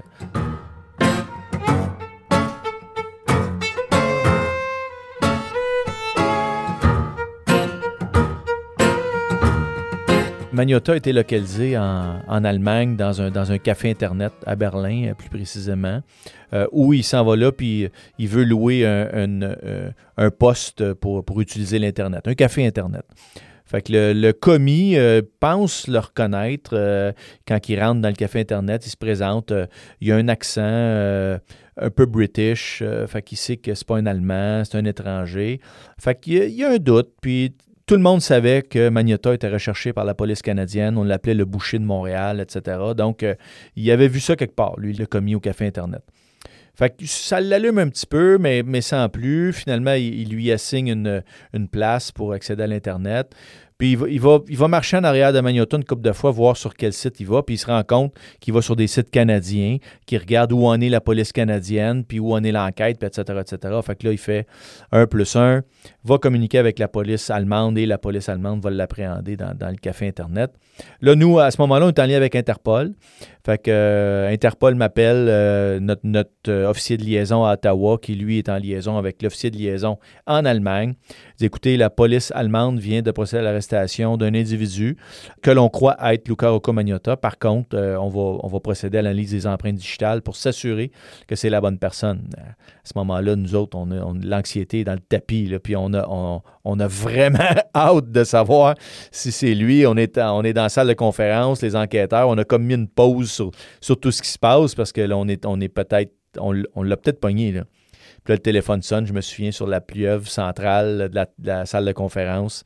Euh, je pèse sur l'interrupteur et puis euh, mon, homologue à Ottawa me confirme que l'individu arrêté à Berlin, c'était Luca Rocco Magnotta. Fait c'est. Il y a eu des sanglots, il y a eu des high-fives, il y a eu des, des accolades. Euh, tu sais, on, on avait mis la main dessus, finalement, après, après tout ça. Ça a été un trois semaines environ. Ça n'a pas été si long que ça, mais un trois semaines tellement intense où on a tout mis de côté. Tous les membres de l'équipe ont mis de côté leur famille. On a travaillé jour, soir, nuit, parce qu'on était sur différents fuseaux horaires. Les, choses qui se passaient à Montréal, euh, rappelez-vous qu'on avait retrouvé aussi des, membres euh, à Vancouver, fait qu'un autre fuseau horaire, notre équipe en France, l'équipe en Allemagne, on était comme sur quatre fuseaux différents. Fait que ça prenait toujours des gens au bureau prêts à répondre aux partenaires puis à les assister dans leur recherche puis dans leur, dans leur track de, de, ce suspect-là. Fait que, euh, mais c'est extrêmement, extrêmement valorisant quand on met finalement la main dessus, euh, qu'on voit son commandant euh, faire un point de presse puis dire que la police de Montréal a finalement procédé à l'arrestation avec nos collègues allemands, puis etc., etc. Fait que c'est, ça boucle la boucle. Euh, par contre, là, il faut le ramener au Canada, puis il faut le traduire devant les tribunaux, puis il faut arriver à, un, verdict de culpabilité. Fait que, il reste encore beaucoup de travail à faire à ce moment-là.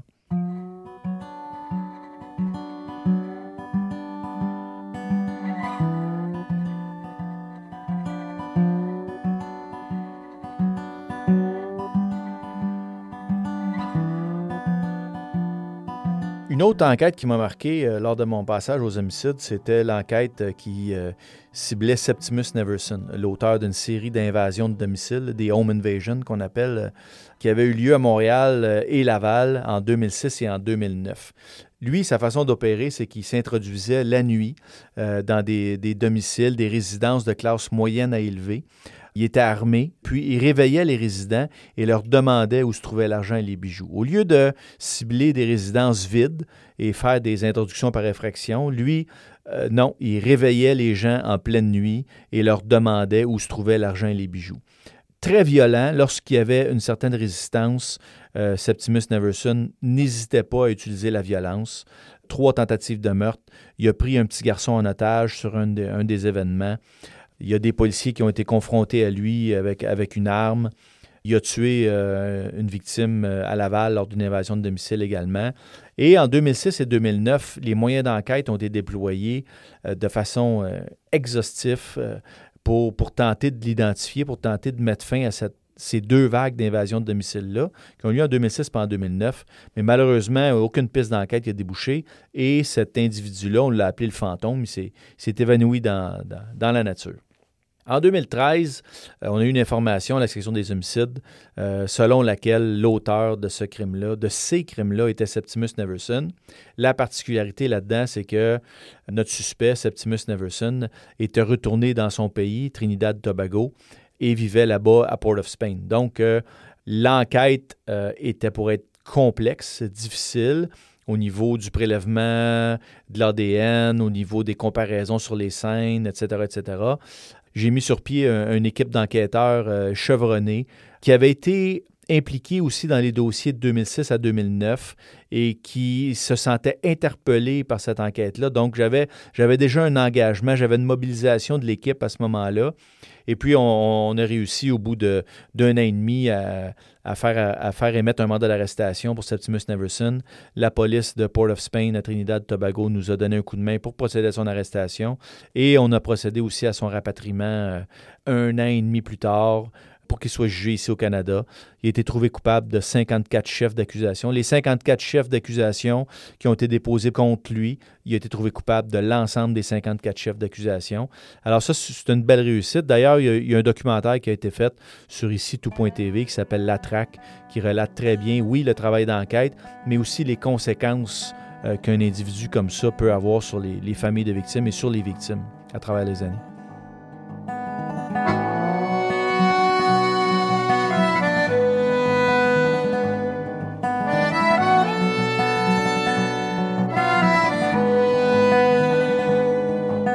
À la section des homicides, euh, on se voyait confier également les enquêtes indépendantes, c'est-à-dire euh, les enquêtes sur des interventions policières euh, au, cours, desquelles il y a mort d'homme ou il y a blessure grave. C'était avant l'arrivée du BEI, le Bureau des enquêtes indépendantes, qui est arrivé en 2016. Donc, le service de police de la Ville de Montréal enquêtait sur des interventions faites par la Sûreté du Québec et vice-versa. Il y avait donc une certaine indépendance et une transparence au niveau des démarches d'enquête. Nos dossiers étaient soumis au bureau du procureur euh, à Québec qui décidait s'il y avait dépôt d'accusation ou non. Donc, pendant ma présence euh, à la section des homicides, j'ai été appelé sur plusieurs enquêtes à travers le Québec, dont dans le Grand Nord québécois, euh, pour enquêter sur des interventions policières qui s'étaient soldées par la mort d'un suspect ou des blessures graves. Euh, arrive octobre 2015 où il y a un reportage à Radio-Canada, encore une fois, sur des allégations d'agression sexuelle commises par des policiers de la Sûreté du Québec dans la région de Val-d'Or euh, sur des victimes d'origine autochtone. Euh, ça, avait fait grand bruit dans les médias à l'époque, et avec raison. Les allégations étaient extrêmement graves, dégueulasses même.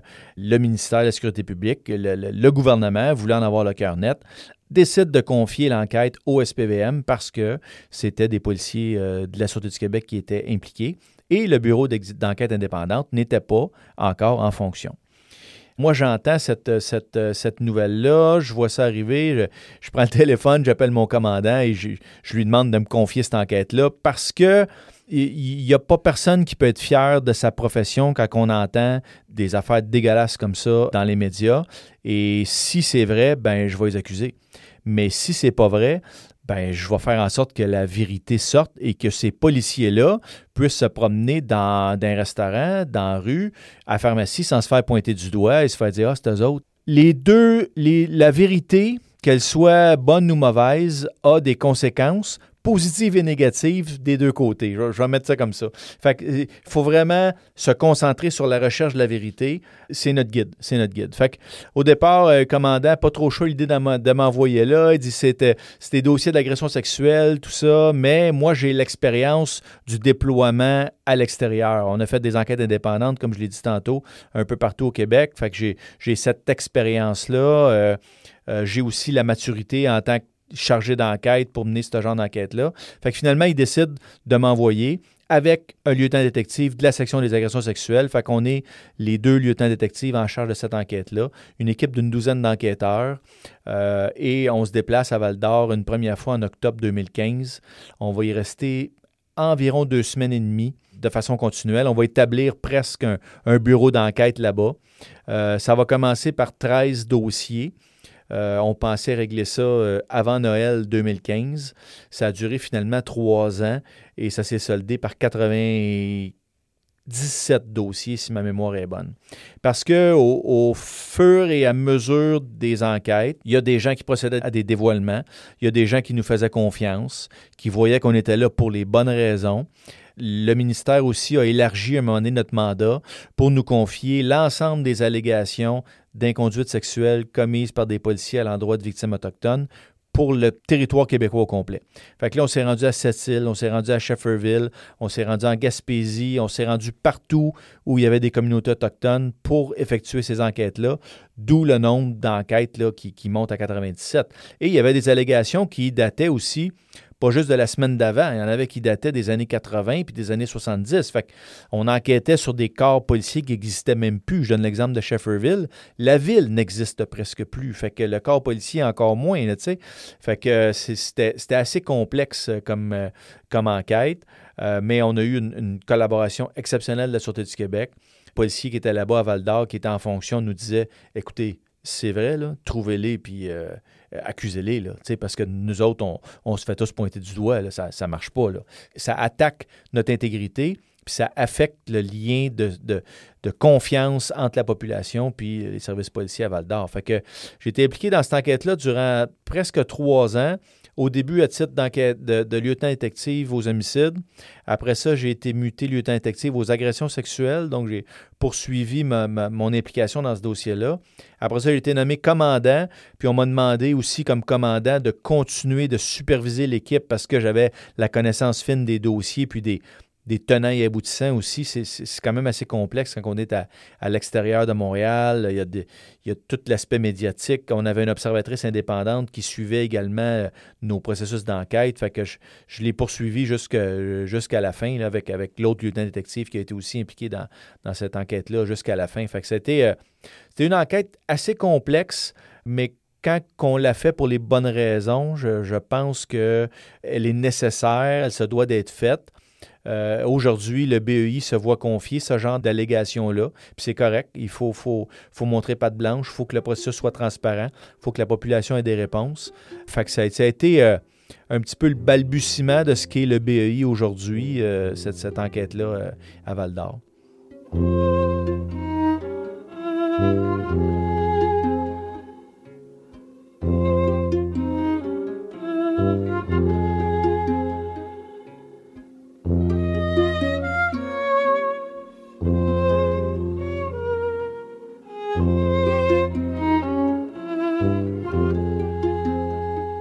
Ben, à travers tout ça, euh, je me suis fait une blonde. Euh, j'ai eu euh, une petite fille qui a grandi. à travers ma carrière, la famille était toujours là.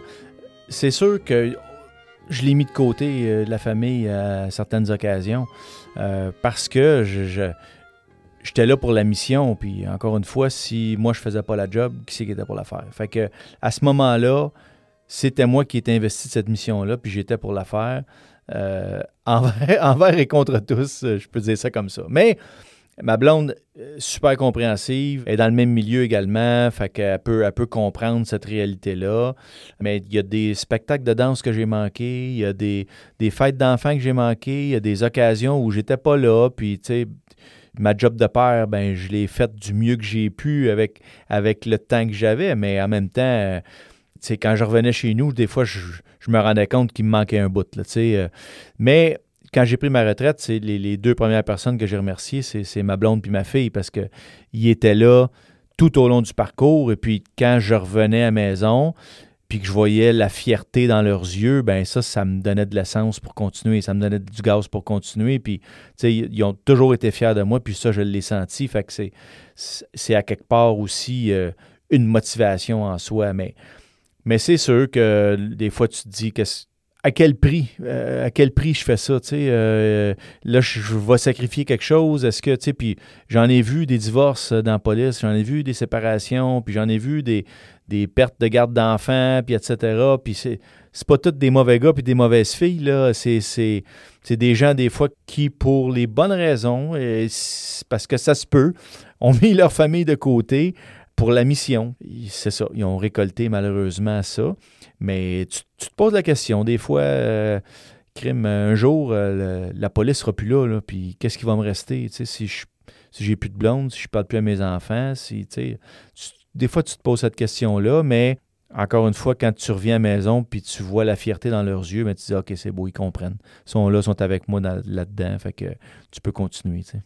Ma blonde, je la, connaissais du cégep. On a étudié ensemble au cégep antique, mais on ne se fréquentait pas vraiment à ce moment-là. Puis on s'est recroisés euh, plus tard dans nos carrières. Moi, j'étais à l'infiltration. Euh, fait qu'elle m'a rencontré, puis j'étais agent d'infiltration. Ça veut dire que 6 soirs par semaine, j'étais dans un bar, je revenais à la maison, euh, je chantais à boisson, je chantais à cigarette parce qu'à l'époque, ça fumait d'un bar, puis je fumais aussi. Fait que c'est ça doit pas être super le fun comme début de relation, tu sais elle m'appelait pendant que je travaillais. dis qu'est-ce que tu fais? Ben, je suis aux danseuses. C'était ça, ma job. Fait que euh, c'était la vie, mais tu sais, elle, a traversé ça avec moi, cette, carrière-là qui était peut-être pas la plus facile pour une conjointe. Euh, tu sais, euh, des années en infiltration, des années en opération secrète, des années en enquête d'homicide. c'est pas évident sur une vie de couple, c'est pas évident sur une vie de famille, mais est encore là aujourd'hui, tu sais, après 24 ans. Euh, on a traversé tout ça ensemble, puis on, on, on, on a un certain bagage, si on veut, d'épreuves. Fait que, je, tu sais, est encore là, puis ça, j'en suis reconnaissant, là, bien évidemment. C'est une richesse pour moi qu'elle soit encore là après toutes ces années-là. là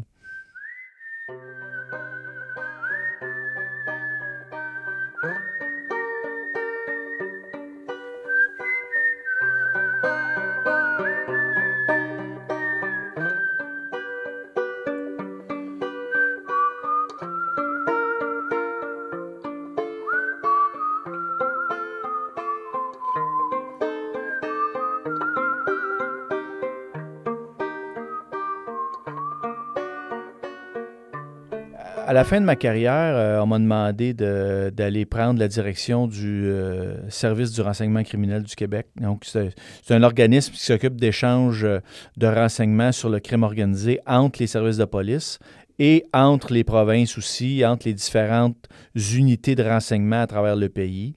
Euh, alors, j'ai pris, ce défi-là.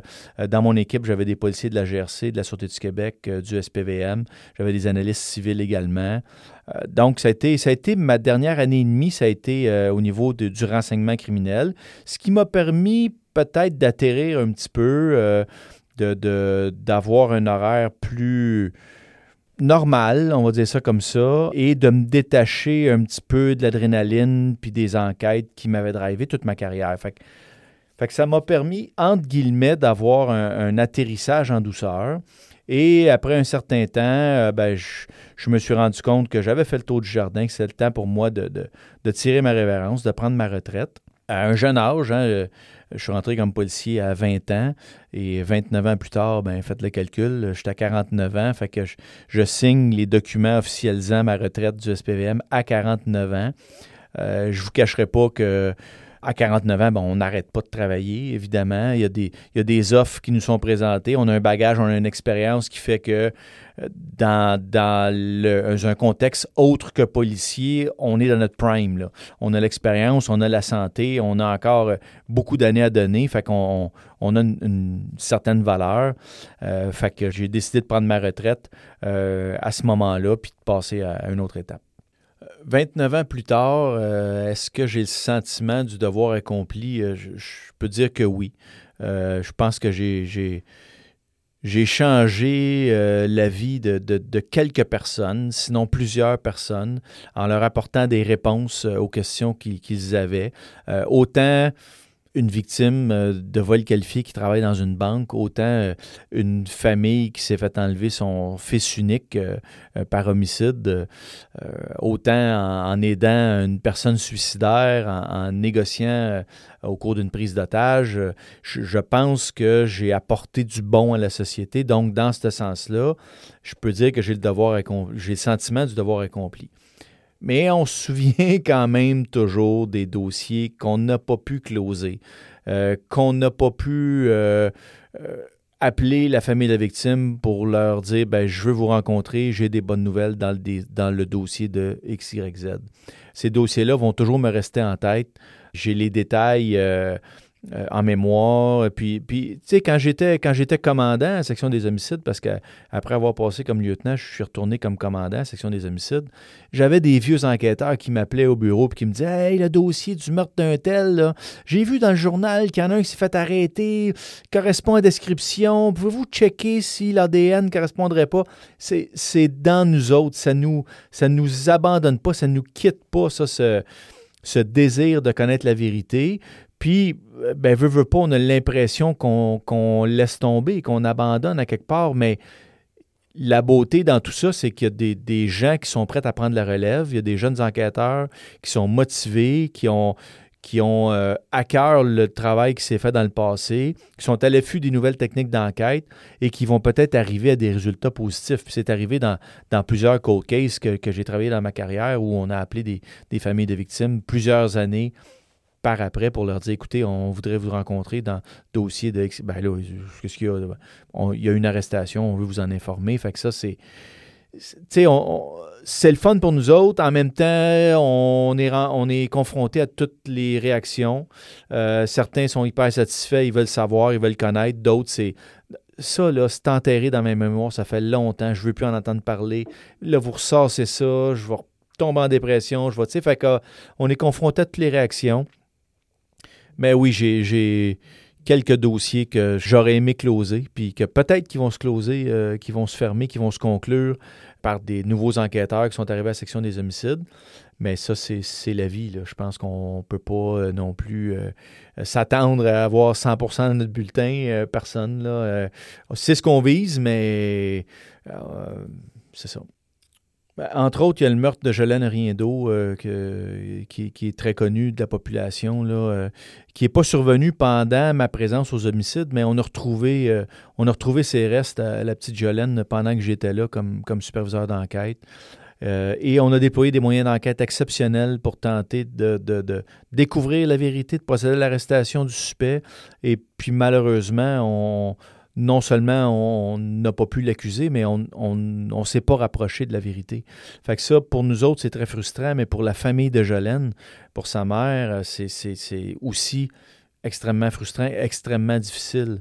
Euh, donc ça, ça c'est quelque chose qui, va rester avec moi. Tu sais, j'avais assisté aux funérailles de, de, la petite Jolène euh, dans, dans une église à Pointe-Saint-Charles, puis c'est là que je me suis rendu compte. Je, venais d'arriver comme lieutenant détective aux homicides. J'avais peut-être six mois, huit mois d'expérience. Puis euh, là, j'ai rencontré à l'église euh, des anciens enquêteurs aux homicides qui avaient travaillé sur l'enlèvement à l'époque, sur la disparition de Jolène, puis qui revenaient rencontrer la famille. Je, constatais de visu le lien de confiance qui s'était tissé entre euh, la famille de Jolène puis les enquêteurs de l'époque puis même dans, le mot qui avait été adressé à, l'Assemblée par la tante de Jolène, si je me souviens bien, elle avait remercié l'enquêteur euh, qui, avait pris soin d'eux autres à l'époque lors de la disparition. Fait que c'est, sûr qu'on a des frissons qui, qui, qui, nous passent dans le dos, puis euh, on se rend compte de tout la, le poids qui pèse sur nos épaules un petit peu, puis la la mission dont, on est investi quand on est enquêteur aux homicides. Mais ça,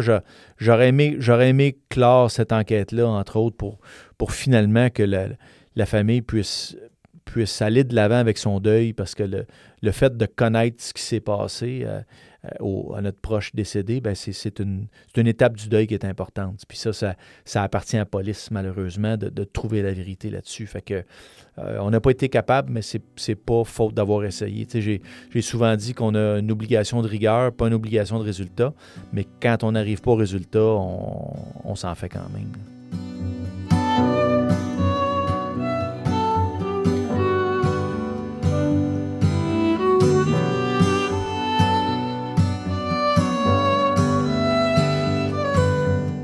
Ce qui s'est amélioré au niveau des services policiers durant, durant ma carrière, en tout cas ce que j'ai constaté, c'est vraiment tout le soutien psychologique qui est offert aux intervenants de première ligne. Je parle des policiers patrouilleurs, mais aussi des enquêteurs, euh, des agents d'infiltration, parce qu'on euh, on avait, euh, à l'époque où j'étais à l'infiltration, un, programme de suivi psychologique qui était obligatoire, puis, puis nécessaire également.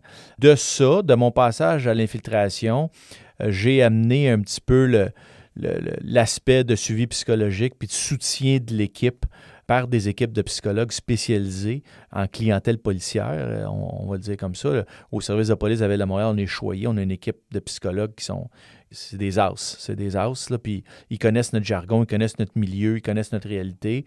Fait qu'on n'a pas besoin d'expliquer de midi à 14 heures quand on est impliqué dans une intervention, ben pourquoi on est impliqué, puis tout ça, puis que j'entends des collègues policiers de d'autres services de police qui vont voir des psychologues qui ne sont pas spécialisés. Puis les psychologues sont traumatisés juste d'entendre l'histoire. Fait que, tu sais, on est loin de, du diffusing, mettons, là, tu sais. Fait que nous autres, pour vrai, à, Montréal, on est, on est choyés d'avoir cette équipe-là.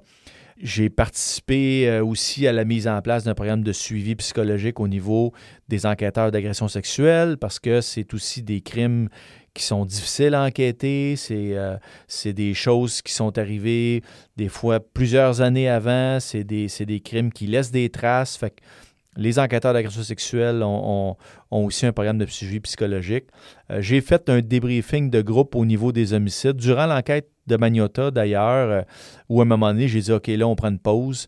j'avais certains signes de, de fatigue de l'équipe. J'avais certains signes de, d'épuisement, de, d'images intrusives aussi chez certains enquêteurs qui avaient vu la scène, qui avaient vu la vidéo, tout ça.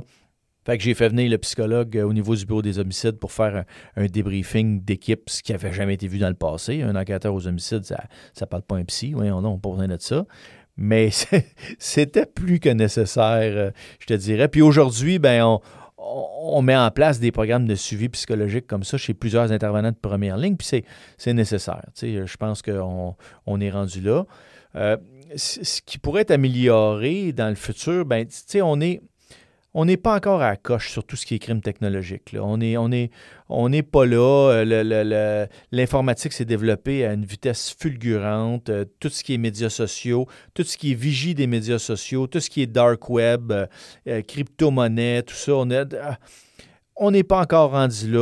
Euh, le livre blanc en a fait mention, le, comité consultatif sur la réalité policière qui a été publié il y a, un an et demi ou deux ans, en a fait mention qu'on devait s'améliorer là-dedans, que ces crimes-là commis sur le web n'étaient pas territoriaux. Hein. ça, ça relève peut-être pas de Montréal ou de Laval ou de Thetford Mines, mais bien plus mondial, plus global. Donc, là-dessus, là, il faut s'adapter avec la criminalité actuelle, euh, former des task forces, euh, engager, euh, engager des civils qui sont spécialisés en informatique, aller, aller chercher des talents pour nous aider à combattre ce crime-là parce que la plateforme du web présente des opportunités de commettre des crimes qui sont identiques à la plateforme de réalité. C'est juste qu'il y a un moyen euh, moyen autre, une plateforme autre qui, est offerte à la commission de ces crimes-là.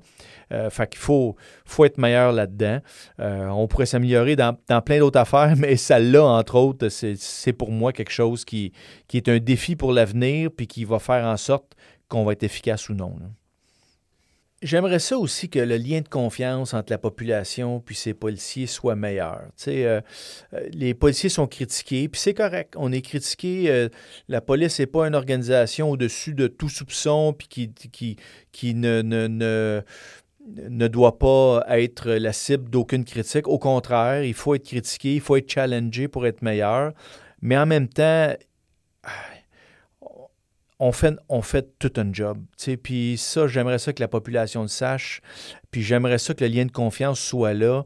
Euh, présentement, on, vit une, vague de, euh, d'événements de, euh, de violence armée à Montréal. Et puis là, tout d'un coup, ben, on entend euh, euh, certains dirigeants politiques ou euh, des citoyens dire que ben là, c'est le temps de, donner un coup de pouce à la police, puis de faire confiance à nos policiers, puis on a besoin de policiers pour nous protéger, et puis il faut donner une tape sur l'épaule aux policiers, puis on est avec vous autres mais on fait la job qu'on fait depuis des années, tu sais, puis malheureusement, à, certains, à certaines époques, ben, on, est plus critiqué que, félicité. Puis ça, c'est ça devient tough sur le, sur le policier, sur l'humain en arrière de l'uniforme. On a des difficultés de recrutement présentement, c'est en partie à cause de ça. C'est cet aspect-là de confiance entre la population puis les services de police doit être une préoccupation. Il faut valoriser le travail policier. Euh, je sais que la DPQ en est fait une de ses priorités, puis c'est important. Euh, c'est comme ça qu'on va arriver à quelque chose ensemble, parce que la police n'est pas la réponse à tout. La police est une partie de la réponse, mais le citoyen doit y participer aussi à cette réponse globale-là.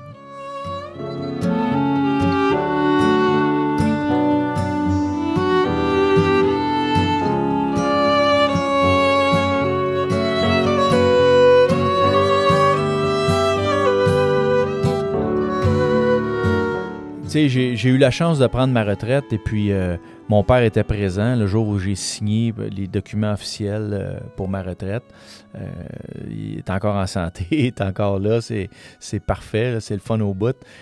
puis il était là, fait qu'on était deux policiers retraités ensemble avec nos parcours extrêmement différents presque aux antipodes d'une carrière policière. Euh, euh, j'ai monté en grade, j'ai été aux enquêtes criminelles toute ma carrière, euh, alors que lui a été agent, patrouilleur sur un autopatrouille toute sa carrière. mais aussi différent qu'on a été, aussi semblable on a été dans notre intégrité puis notre engagement, par exemple. Ça, c'est les gens qui ont connu mon père comme policier puis qui m'ont connu aussi comme policier. Ils ont dit Hey, que vous êtes différents, ça n'a pas de bon sens, vous êtes deux personnalités complètement différentes, mais on se rejoignait sur l'engagement, le professionnalisme, puis l'intégrité. Ça, c'était... Mon père, on lui a toujours reconnu ça, c'était le patrouilleur ultime, l'uniforme impeccable, poli avec le citoyen, puis quand il interceptait un véhicule. C'était l'archétype du, du policier, du patrouilleur ultime. Alors que moi, j'étais j'étais plus aux enquêtes, j'étais plus euh, dans les zones grises, dans les endroits où, où ce qu'on n'avait jamais été avant. Fait que pour lui, euh, je pense que ma carrière, c'est un à quelque part, c'est un petit peu enveloppé de mystère parce que c'est des choses qu'il n'a pas vécues qui a presque été témoin au même titre qu'un citoyen euh, euh, quand on, lit la presse ou qu'on regarde la télévision. Fait que, euh, tu sais, on, en a parlé souvent de, de, ma carrière, de mes enquêtes, tout ça, mais on n'a pas vécu la même chose. Mais je, suis convaincu que, qu'aujourd'hui, il, est fier de mon parcours. Puis, tu sais, quand on quand serre la main puis qu'on se dit ben on est on est deux policiers retraités, on est chacun fier de nos parcours puis les deux on peut dire mission accomplie. Ben,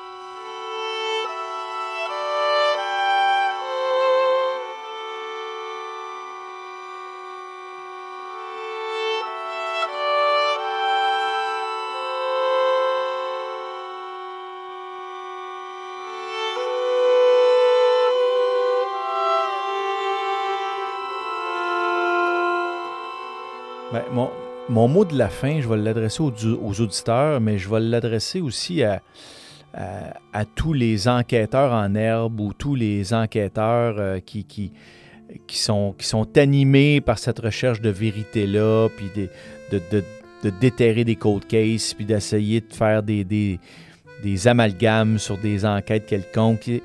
C'est toujours très dangereux de d'analyser des enquêtes qui ont été réalisées à l'époque des années 70-80 avec des yeux d'aujourd'hui. Euh, on ne peut pas juger la réalité d'antan avec les yeux d'aujourd'hui, avec les connaissances qu'on a aujourd'hui.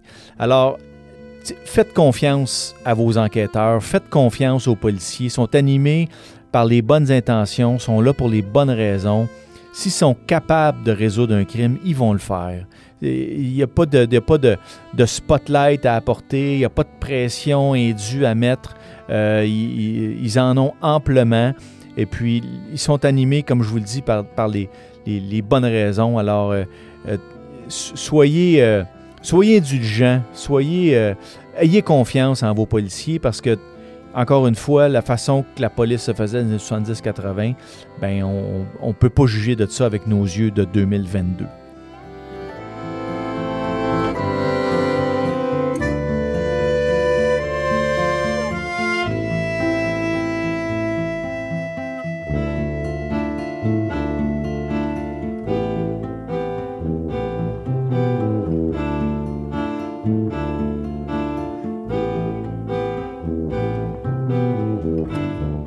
Testimonium est une présentation d'Ars Moriendi. Entrevue et montage réalisé par moi, Simon Predge.